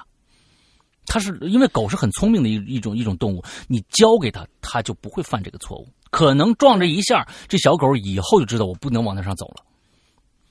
啊，它有有可能就知道不不往不往大马路上走了。而且同时也要，哎呀，我我是在想，这些主人是不是也应该差不多一点儿？就是你知道那个地方危险，你还在放任这些狗到处去跑，然后又什么都不交给它，这个就有点，嗯，就他，因为你你你养了它以后，它受伤了你也心疼，你就算不心疼，你也得破财啊。啊，不不不不不你，你从这个角度我告诉你啊，想一想，嗯行不不？不，你这这话说错了，为什么？因为如果说这只狗是被放养的，它被撞了以后，主人也不会心疼，这就是必然，这是一个必然。就是有很多的人是一个主人的责任嗯心没错，是责任心的问题。他本身就对这个狗，因因为农村有时候你知道吧，他家养条土狗，说明哪天就就就出外面就就死了或者怎么，他也不在意。他把这个狗呢不当成一个伴侣，他当成一个真是一个牲畜，就是家里面呃猪狗羊啊什么这些东西，他他他不把它当成一个生活的伴侣。对，就说起来的话，好像有有想起来以前就是有些那些，呃，朋友告诉我们，呃，就是家里面在农村，就是或者说有亲戚在农村的那些人家说说，嗨，我们这狗都不让进屋子的，怎么怎么着的那种，他就是当成一个跟就是对，他有看家护院的的这样的一个机器啊，他把把它当成一个对机器，他不把它当成一个生活中的一个一个一份子，那这是没有没有办法的啊。这其实我觉得这是这是认知问题啊，就跟于责任，你责任可能他就是认认知就是这样，对于狗的这样的一个认知就是这个样子，所以呃很多的时候就是认知的问题啊，也也有很多你你说这孩子，我估计他的家长肯定不会愿意让他去去去自己上吊吧，对吧？那肯定，但是他没想到，我不告诉你这件事情会带来那样的一个一个一个结果啊，所以敬畏心，大家真的，我们鬼影人间一直在说，最终还是还是敬畏心的问题啊，完责任心、敬畏心这些都要有。我们现在社会极度需要责任心和敬畏心这两样东西。因嗯我们说了很多东西了，呃，F B B 为什么为什么有八亿啊？就是没有敬畏心啊。他他觉得我操，这这他们是整个行业都这么干，我为什么不能这么干啊？他们没有敬畏心啊。当然，在这里面有很多很多的艺人，他们是他们是守法公民啊，他们没有不交税啊，对吧？那他就为什么就不交税？他就没有敬畏心啊，对吧？所以责任心他也没有啊。他八亿，好家伙，咱们这中国税款流流失多少啊？他没有责任心啊，所以还是责任心和敬畏心的问题啊。你这个而且为什么我刚才说是那个你这样的道歉我们不接受呢？是因为你一开始不知道交税是一个就是正常的一个守法公民应该做的事情吗？嗯嗯嗯你不知道你偷税这样是错的吗？你是知道在这种情况之下你还去犯，那么这种道歉我们不接受。但是我是认为啊，在我们现今的社会里边，我们我们每一个文明社会发展都有一个现在跟我们一样的一个节点，就是说有很多很多的在法律上的漏洞或者执行上的漏洞，我们会发现，通过因为发展到一定阶段的时候。尤其是经济发展到一定阶段的时候，我们这些东西都会凸显出来。完之后，我们才会去在意它，之后才会去修正它，我们会才会去慢慢的变好。比如说前几天在这个北京发生的那个，呃，就是大兴那个抢抢孩子那事儿，大家现在好像全国都在热议这件这这样一件事情，在北京首都这样的一个一个地方，居然发生在大大这个大商场里边有三个人上去就抢孩子，最后居然只拘留了五天就放出来这么一件事情。其实，在这件事情最后，公安公安给出一个调查结果是，因为这里这三个人确实把对方认成了他的儿媳妇，因为他儿媳妇不把抚养权交给他们，他们认为那个人是他的儿媳妇，上去抢这个人。做把这个孩子抢出来，但是要大家要知道啊，这里边其实这个很很简单的一个一个判定过程，抢是重要的，还是说就算那是真的是你的儿媳妇，你也不应该抢，何况你抢了一个不是你儿媳妇的人。所以这些讨论都在我们民间爆发出来，这些讨论是特别有益的，能让政府部门能注意到这些到底是否合理。是否跟人情世故能够合乎人情世故？这东西呃你拘留五天，你就算真抢你的儿媳妇，也不对呀、对吧？也不对呀、这件事情从各种各样的方方面面都说的，我们只在乎你抢这个这个动作是不对的，就跟杀人一样。就跟杀人一样，你你不管说是对方是你的凶手，对方是是杀你的杀父仇人还好，你自己私自执法这件事情本身就是一个错误的是一个行为。我们是一个法治社会，并不是一个一个过去梁山好汉。我看我看到你，我看你不顺眼，你是一个恶人，我就上来一一刀把你干掉了。我是为民除害或者怎么着，不是那样的一个社会，那样社会就乱掉了。我们是法治社会来的，嗯所以执法有执法的人，虽然可能会在执法阶段，我们发现执法人不是那么的有责任心，有的时候发现不是那么有责任心，会发生一些奇奇怪怪的事，但是这必经这是一个必经阶段，我们必须要经历这样的一个时刻，才会走到更文明的一个一个一个一个阶段去。这个我觉得最近发生的很多的很多的事情，引起我们不断的反思、不断的讨论，这是一个特别好的一个事情。啊、这样我们的社会才能才能进步。对，我们变变成了一个法制节目了吗？嗯哼对，啊，好吧。你开始还走进大爷呢，现在变成法制啊，法制制法制进行时啊，我们这是啊，好嗯对，军这下下面下面一个军语啊，前几天大学同大学的室友 H 啊来玩啊，几年没见，话题特别多。不过呢，多半都是在回忆大学的生活。期间呢，聊到了一个他的灵异经验、灵异体验吧，应该说啊，刚好话题合适，我就分享一下。嗯嗯当时啊，我们那届男生呢比例稍高，于是呢，一部分这个同学啊就被安排到了一栋原来是女生宿舍的楼里边去了。啊，我们这个学校呢有两种宿舍，一种呢是八人间的老楼，单排宿舍结构，而分配给我们的宿舍呢是新楼，六人间，结构呢是双排结构，一条长长的走廊啊，两边对门开着，分布这这个宿舍啊，两边都是都都有都有房间啊，最边上有楼梯。楼梯对着那间呢，呃，楼梯对着的边间啊，一般都是给教职员工做临时宿舍的。线（括号）它有个线头一，我不明白是什么意思，是线索一吗？这个线头一是什么意思？嗯，这是应该是一个伏笔。对他后面有把所有的线头总结起 OK，来给大家啊，这就是一个让大家要注意的地方啊。旁边有一个给教职员工做临时宿舍的这么一个房间，楼楼梯对面啊，嗯，嗯，这是线头哎，嗯新楼宿舍看得出来啊，开学前粉刷过一次，宿舍门呢也换上了崭新的。哎，宿舍门是崭新的，这是线索二，大家记住，宿舍门换上崭崭新的。宿舍门的上方有一个只比房间略短一点儿的气窗，啊，只比房间略短，什么意思？怎么可能比房间略短一点气窗呢？应该是比房门吧，啊略短的气窗。我觉得比房门略短，你看那个气窗也也也够也够大的啊，是翻转窗。嗯翻翻转窗啊，是翻转窗，进门左右各有三张床，都是上面呃下面是书桌和柜子，上面是床啊这种设计。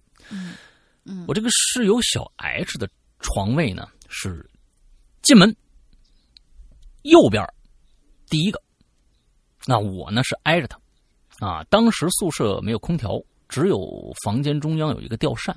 到了夏天还蛮热的，所以呢，H 呢喜晚上喜欢呢头朝着门一侧睡，因为这样调整调整下反转窗的角度啊，穿过走廊的风呢，有一部分就会被窗户挡挡进来。怎么会挡？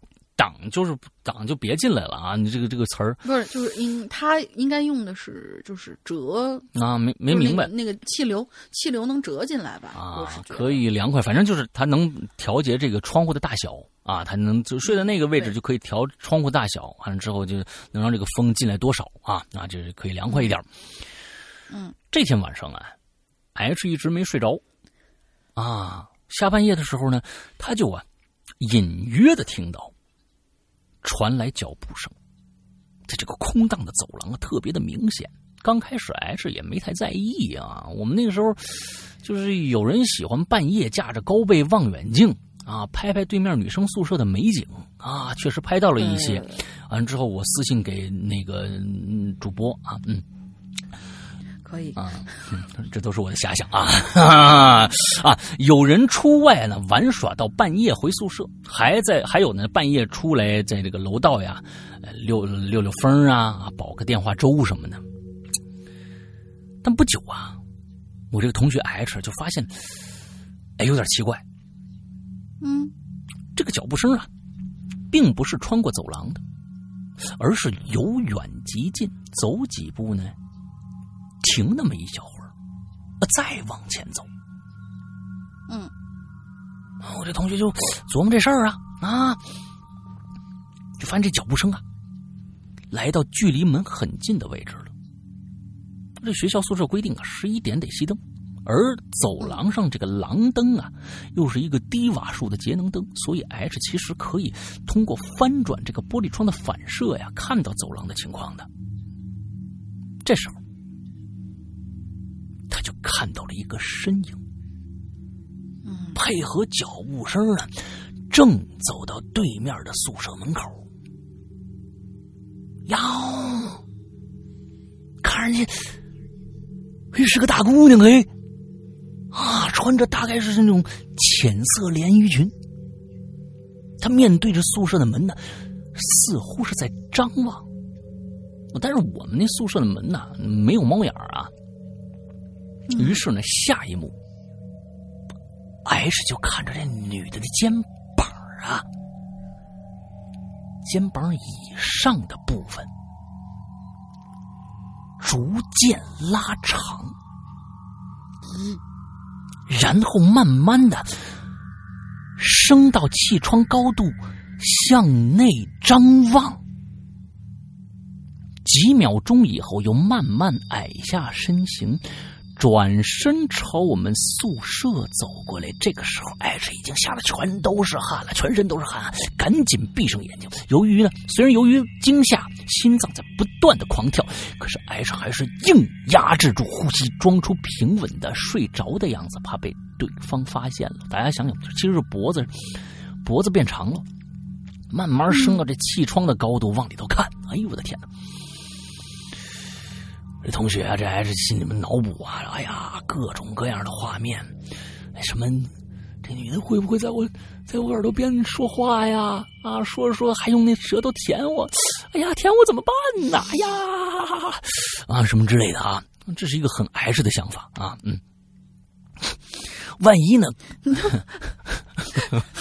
那么认真念啊，这是一个很 H 的想法。呃，不要开脑洞，真是的。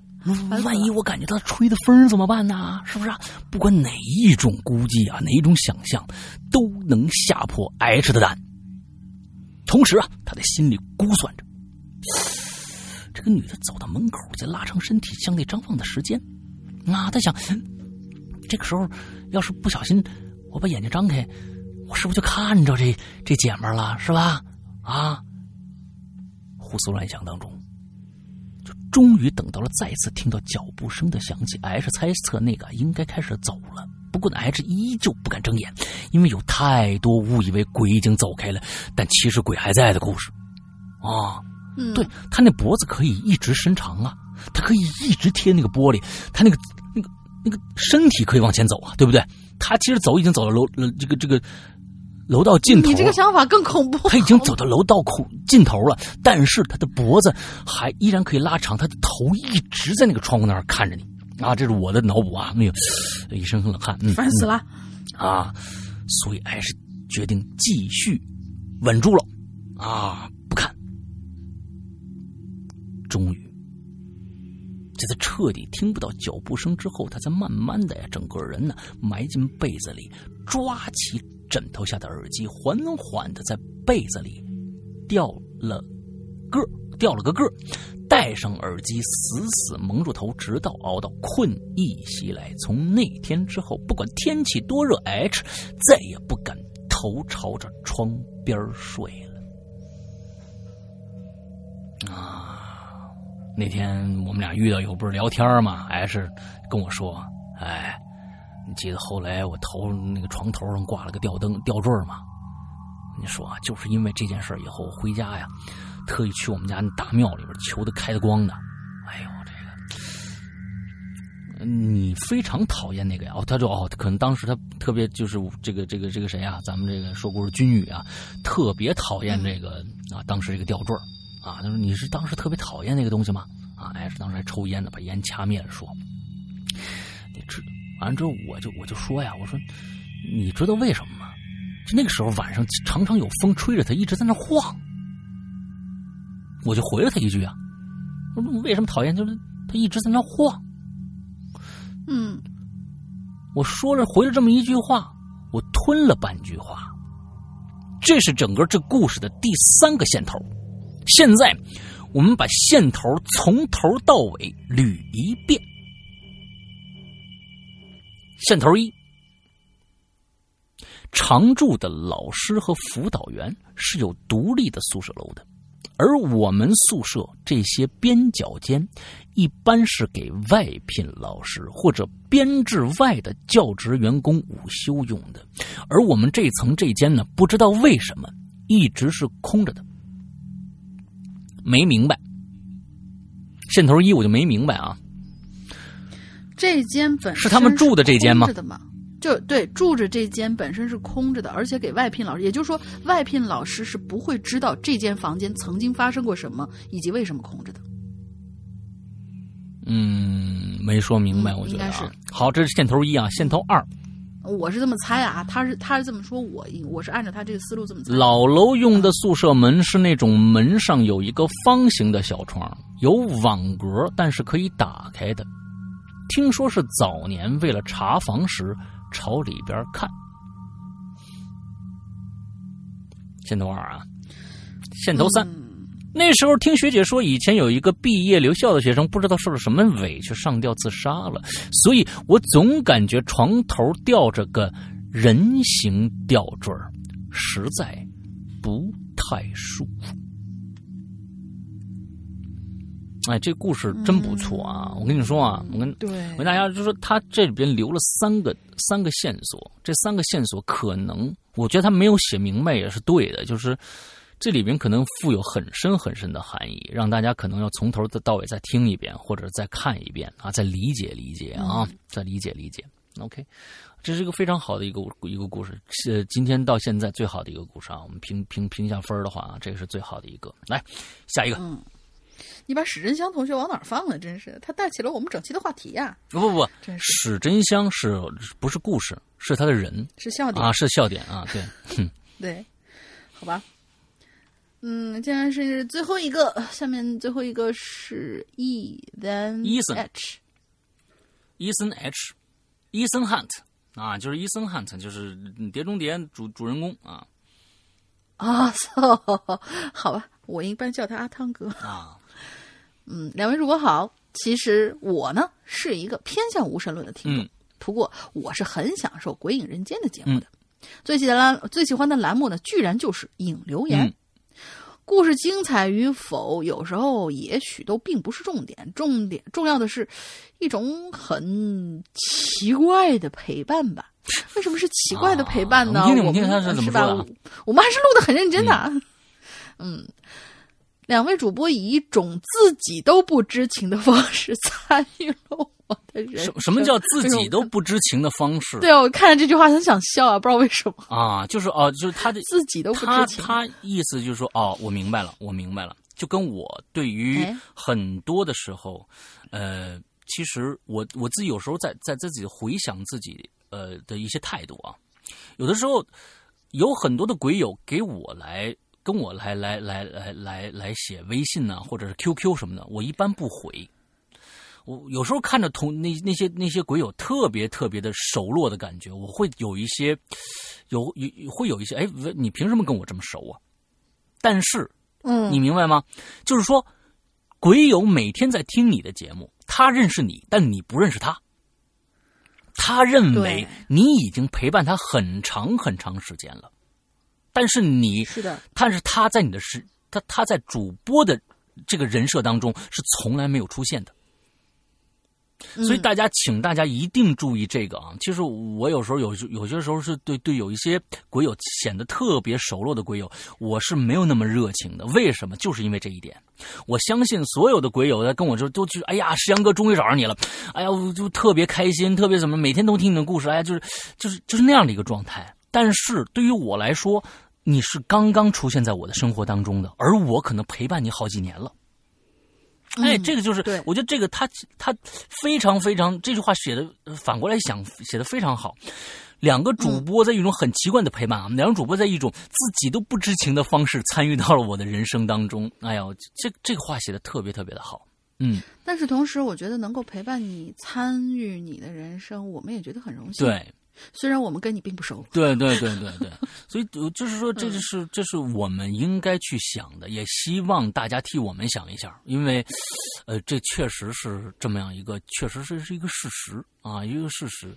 嗯，对，我们争取，确实是一种这样想的话，确实是一种很奇怪的方式啊，没错。而我和大玲玲呃做节目啊，这可以这样跟大家说，我们两个人是。用一个什么样的一个态度在做这期节目啊？我我们讲故事不说了，那我们必须要扮演角色。但是我们做引流言的时候，我们其实教给大家的是一个什么样的一个状态？就是我们生活中的状态。我们不会把我们塑造成一个另外一个人物，完了之后，呃，跟大家来聊天我其实我们生活当中是另外这这再有一个一个人格，我们分裂不出那么多。完之后，基本上我们在做引流言的时候，就是我们生活中跟朋友之间聊天的这么一个方式。其实我们愿意，我们想把大家全部看成自己的亲呃一个朋友，甚至亲人这样的一个状态，但确实是顾及不了。你想现在咱们这上百万的听众，我们不可能每个人都去都去认识或者怎么着。我觉得这种陪伴啊，有的时候不见得是必须是那种像生活中朋友一样的陪伴，它可能不是一个具象的一个东西，只是一个感受。就比如说听觉上的一个感受，大家在呃自己的脑海中脑海中去脑补这。这个人长什么样就够了，啊，就够了。有的时候我们我在直播时候经常看到一些刚刚来的同学，有些人呢，呃，怀有善意啊，就说呀。阿山哥，今天终于见着你了，第一次见你啊，好开心啊，什么什么的啊。之后也有些人呢说：“我靠，你就长这样啊啊！”什么之后说：“我是我说是啊是啊，我也生活所迫呀啊，我也不得不出来吓唬你们啊啊！”哈哈哈哈呃，对，所以所以其实呃，有的时候呃，这我们这样的陪伴确实是一种很奇怪的陪伴方式，但是我们很荣幸可以用这样的一个。陪伴方式陪伴大家这么长的时间，啊，所以所以说说明我们的节目还是有可取之处的啊！谢谢大家啊的支持。来下一个，来接着念。这就是下一个了啊！对对对，啊对啊对，啊差点把伊森汉的给给过去啊，是吧？对。嗯，以自己的五十年的方式参与了我的人生，陪伴陪伴了我度过无数个孤独的人生节点。所以我就不说废话了，讲故事吧。这故事啊，其实都是围绕着我的寄宿家庭发生的一系列事情，很长，但是我尽量长话短说。OK，看来是一个寄宿家庭，在国外对国外的孩子。呃，寄宿家庭这种事情的话，也就只有国外党好像能够，海外党能够经历得到了嘛。我呢，在国外读书，在一个寄宿家庭里啊，住了一段时间。这寄宿家庭啊，是很多初来乍到的留学生会选择的一种住宿方式。毕竟大学的寝室非常贵，再加上刚来的时候人生地不熟，这很多人呢就会选择用，呃，就会选择到寄宿家庭，至少会感觉这有个人照顾。那天呢，我呢是刚刚来到这个国家，很顺利的遇见了负责接机的司机，我给了他地址，他就开车准备带我去。这个寄宿家庭了，嗯，不过当车开到寄宿家庭的门口的时候，我们看起来都不敢相信，因为一般来讲啊，大多数做寄宿家庭的工作不过是为了挣钱，所以这些家庭条件呢，其实都不会特别好。但是这个寄宿家庭看着是花园、游泳池样样齐全呐，房子也很新，而且十分现代化。嗯。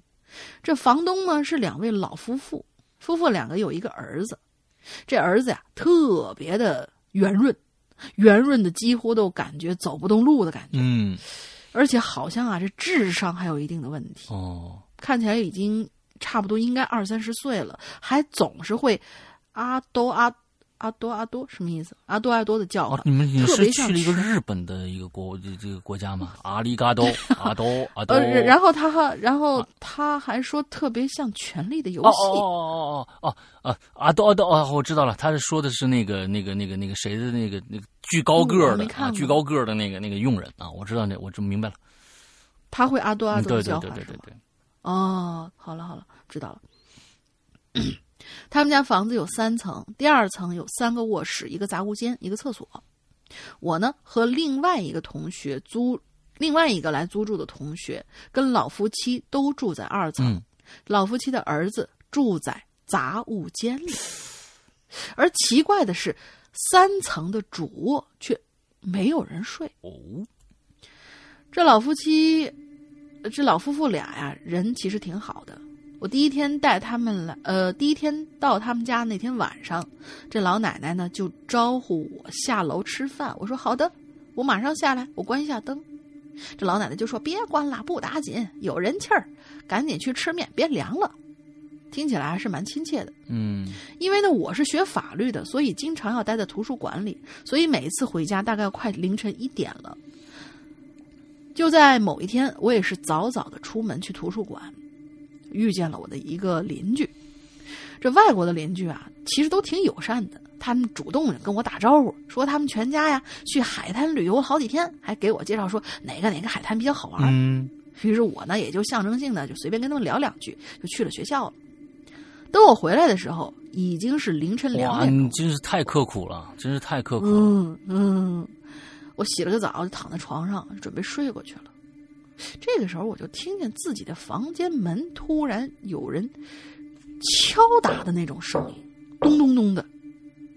一开始啊，我以为是风吹的，加上隔壁的同学还在打游戏，我就大在那打游戏，大声叫唤什么换车啊，什么捡枪救我，估计吃鸡呢什么的，所以我也并不害怕。但是这咚咚咚的声音越来越大，从敲门变成了一种类似砸门一样的声音。嗯这我就突然开始恐惧了啊，类似砸门一样。对不起，我的猫在不知道为什么一直在狂叫。嗯 Sorry 啊，我叫它一声，奥丁，闭嘴。嗯 不行，我我制止不住他。好，你就这这这对奥丁啊，嗯对，嗯这还名字还挺大气的，嗯嗯，对，因为它是黑毛嘛。嗯，我呢就忽然就开始恐惧，而不知何时，我就突然意识到我的室友居然不吭气了。就是类似砸门这样的声音一系列之后，嗯于是整个世界上就只剩下了咚咚咚的砸门声。我就下意识的摸了摸出国之前的母亲给我带的护身符，嗯，这时候我就发现居然消失不见了，而且是从钱包里飞出去，呃，不是钱包里头不翼而飞，啊，钱包飞出去可还行，其他东西都还在，只有这个护身符不见了。我是紧紧的就把这个被子捂在身上了。那砸门的声音肆无忌惮，就像一群索命的恶鬼一般。就但是这个国内的护身符到了国外是否有用，这个不知道啊。嗯嗯，对的。啊反正最终呢，我还是决定一探究竟，心想大不了我就拼了呗。啊，而当我准备打开门的时候，那个声音居然骤然停止了。嘿，我就把门打开了，伸出脑袋左右看看。这个时候，我就仿佛看到有一道白影子嗯飘到三楼去了。嗯我一不做二不休，拿起一个衣架子防身，就颤颤巍巍的跟着往楼梯上走过去。嗯当我准备，可是当我准备上三楼的时候，我却发现这三楼，他应该嗯，他没写清楚啊。我觉得可能是三楼的楼梯还是怎样，就是通往三楼的那个位置是锁死的，锁的死死的。哦，而我回头看二楼的走道，一切还是如此的寂静。我就忽然想起老奶奶说的一句话：“别关灯，有人气儿。”我这才意识到，这一家人自打我来之后，就从来都没有关过灯。我天哪！这一个月以来，家里永远都是灯火通明的。我怀着巨大的恐惧感，走到室友的房间门口，用力的砸门，想寻求一个战友。我敲门的房间，呃，敲门的声音肯定是大的不行，无论是谁都会被吵醒。但是我的室友却并没有来开门，而那老夫妻两个也没有出门看。整个世界还是安静如斯，只有我哐哐哐的敲门声。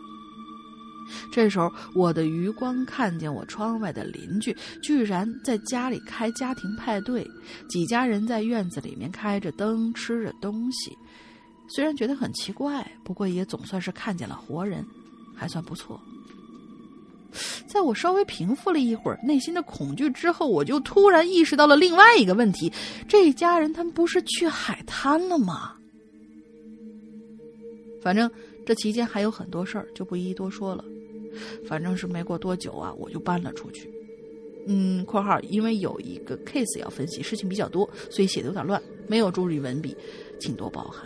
我觉得他这个故事到了后来是一个细细思极恐的一个事儿，嗯，没错，就是一开始他听见一就是那种哐哐哐那种敲门声，最后这个声音，说不定其实是他自己的动作，这个我哐哐哐的敲门。我是我我是认为没错，这是你说是一个平行空间是吧？另外一个一个他在呃提前就去做这件事有，前有后的那一种，对，我，呃就其实，但是我是认为这这特别像那个那个什么那样的那那种感觉的故事。其实那种故事，我觉得真的挺恐怖的。就是说，呃，逃出夺命镇，我不知道大家多少人看过啊？逃出夺命镇，就是开始你认为这家人特别和善，最后其实你。你进去了一个一个非常恐怖的一个一个一个陷阱当中啊！完了之后，哎，哎，我觉得挺挺有趣的。嗯、当然这都是生活啊，生活没有那么多的戏剧性的恐怖，也有可能呃，其实就是很简单的一个道理就解释通了。嗯嗯，但是你确实有些巧合碰到一起，真的会让人这个心惊胆战的啊。OK，啊，今天我们的故事，其实我们觉得，我觉得今天的故事，呃。这个质量还是蛮高的啊啊！你看，又有那个、那个那个逗逼的，是吧？啊，又有恐怖的什么的，挺挺好，挺好，嗯挺好啊！嗯，然后之后嗯，比较喜欢这种细思极恐的。希望这个伊森哎同学在国外一切都好，对还把你那那边遇到如果有一些其他的一些嗯有趣的事情，也可以跟我们那说如果就是说你觉得够一期在人间，也可以给我们直接投稿啊。完了之后，你嗯要是有时间的话，就比如说你现在我也不知道你现在在国内还是国外，那么时差这方面有没有 呃有没有问题协调？我不知道可不可以啊。如果的话对，因，为他没写在哪个国家。，对，完了之后还有一种方式，你呢先。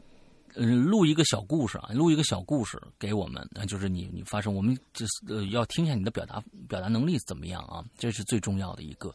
完了之后，呃，发到我们的那个信箱“鬼影人间”艾特新浪点 com 啊，cina 点 com 这样的一个邮箱里边。完了之后，嗯呃，再接着就是，如果我们通过了。如果你那边的这个时差不允许的话，那其实你可以自己把它录下来，整个做一个就是相当于你自己把整个你想讲的故事全部录下来，我在前面加个头加个尾，完了之后，哎，奉献给大家也可以，没问题。其实，嗯，我们那个独孤照同学啊，就是用这样的方式来跟咱们家录过一期节目，对吧？对，嗯，这样都可以。呃，那我们的这个投稿信箱就是鬼影人间艾特新浪点 com 这样的一个邮箱啊。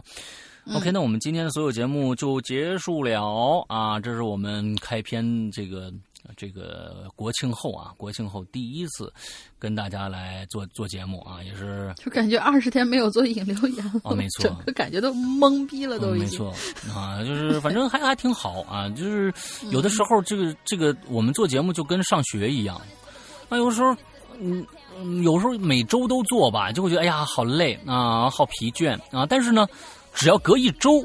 就会觉得哎呀，好久没没跟大家聊天了，就会有这样的一个感觉，嗯跟过去那说刚刚放假你就想着开学，刚刚就想着开学就想着放假那样一个状态一样啊。呃，反正非常的矛盾啊，对于你们来说啊，我对你们的这个感受啊。呃，OK，那今天的节目就差不多了。在节目的结尾的时候，先大玲玲说一下咱们的进群密码吧。进群密码就是今天嘉峪关同学写了一个非常忧伤的故事，然后他搬到这个宿舍之后，在他的床板背后看到了什么？是三个字，啊看到上面用铅笔写了三个字这三个字是什么？，OK。好，呃，这个进群密码是干嘛用的呢？啊，是我们的 QQ 群，我们鬼影人间唯一官方 QQ 群进群密码啊，进群密码。现在我们的 QQ 群的人人满为患啊，所以我们现在的这个这个批准呢，必须是你答上来本周的，以前的不算，必须是本周最新的呃，当周当周最最新新的我们的引流言里面公布的这个问题的呃这个这个这个答案才能进啊。我们的进那个群号是多少？二四二幺八九七三八嗯，好，再说一遍。二四二幺八九七好三，八大。家就进这个群就够了啊。我们的鬼影人间群呢，呃，被很多的不法分子啊来用来这个赚钱。有一些群呢，居然收费，进群就需要收费，说这个师阳大大在里边，你进去找吧啊，能找个鬼啊！啊，还还要收收费，虽然有些是只收一块钱，还是还是两块钱这样，但是所有收费的群全都不是我们的群。所有只要收费的群，全都不是我们的群，请大家一定要注意这个啊！完，另外这个这个密码还能用在什么呢？我们的鬼影论坛，我们的 BBS，呃，BBS 是我们现在唯一呃引留言的这个官方的我们的留言的位置，就是、呃、这个这个 BBS 是的网址是 BBS 点儿，不是范 BB 啊，是 BBS 点儿。鬼影全拼，鬼影的全拼 club c l u b 就是呃鬼影俱乐部，鬼影 club 点儿 net 这样的一个网站。嗯，大家上去以后呢，注册一个新会员，完了之后呢，它会让你有一个有一个提示，你的留一个什么什么东西来着？我都嗯，注册原啊，注册原因，你注册原因那个地方填我们的本周的本周的进群密码就够了，完就可以进去了。进去以后，有我们有一个专属的引流言的这样的一个一个呃一个板块儿完了之后，我们号上面会有一个红色的那个红色的论题，那个就是我们当周的我们现在当周的这个呃我们要讨论的东西，大在那个下面跟帖留言就可以了。对你只能是跟帖，你要重新开帖的话，我可能会看不到对对对，不能重新开帖啊，嗯就叫跟帖。OK，大概就是这个样子。OK，呃，我们在最后再说一下我们的鬼影的会员会员制啊，会员制现在其实最近有很多的新加会员都给我们发来贺电，说我们的会员专区里边的内容实在是太多了，实在是太丰富了。我都我其实现在想起来，这真的是，嗯、日日更新。我们的会员专区是日日更新啊。完了之后，我们的内容包包罗万象，有 talk show 节目，也有我们的主主播的我们自己的一些小的私人空间的节目，还有最新的故事，有很多长篇是完完全全不在任何地方更新的。我们也不售卖，嗯只在会员专区内大家才能看得到。我们也不售卖，嗯不在任何的免费专区放出，所以那里边已经有无数的故事啊！我觉得真的是无数集，够你们听，我觉得够够你们听小半年的。就现在加进去的话啊，反正就这么跟你们说吧，就是之前有一个人特别好玩，就跑到那个 QQ 的官微君上面，嗯因为我们 QQ 上面也有一个客服客服姐姐嘛。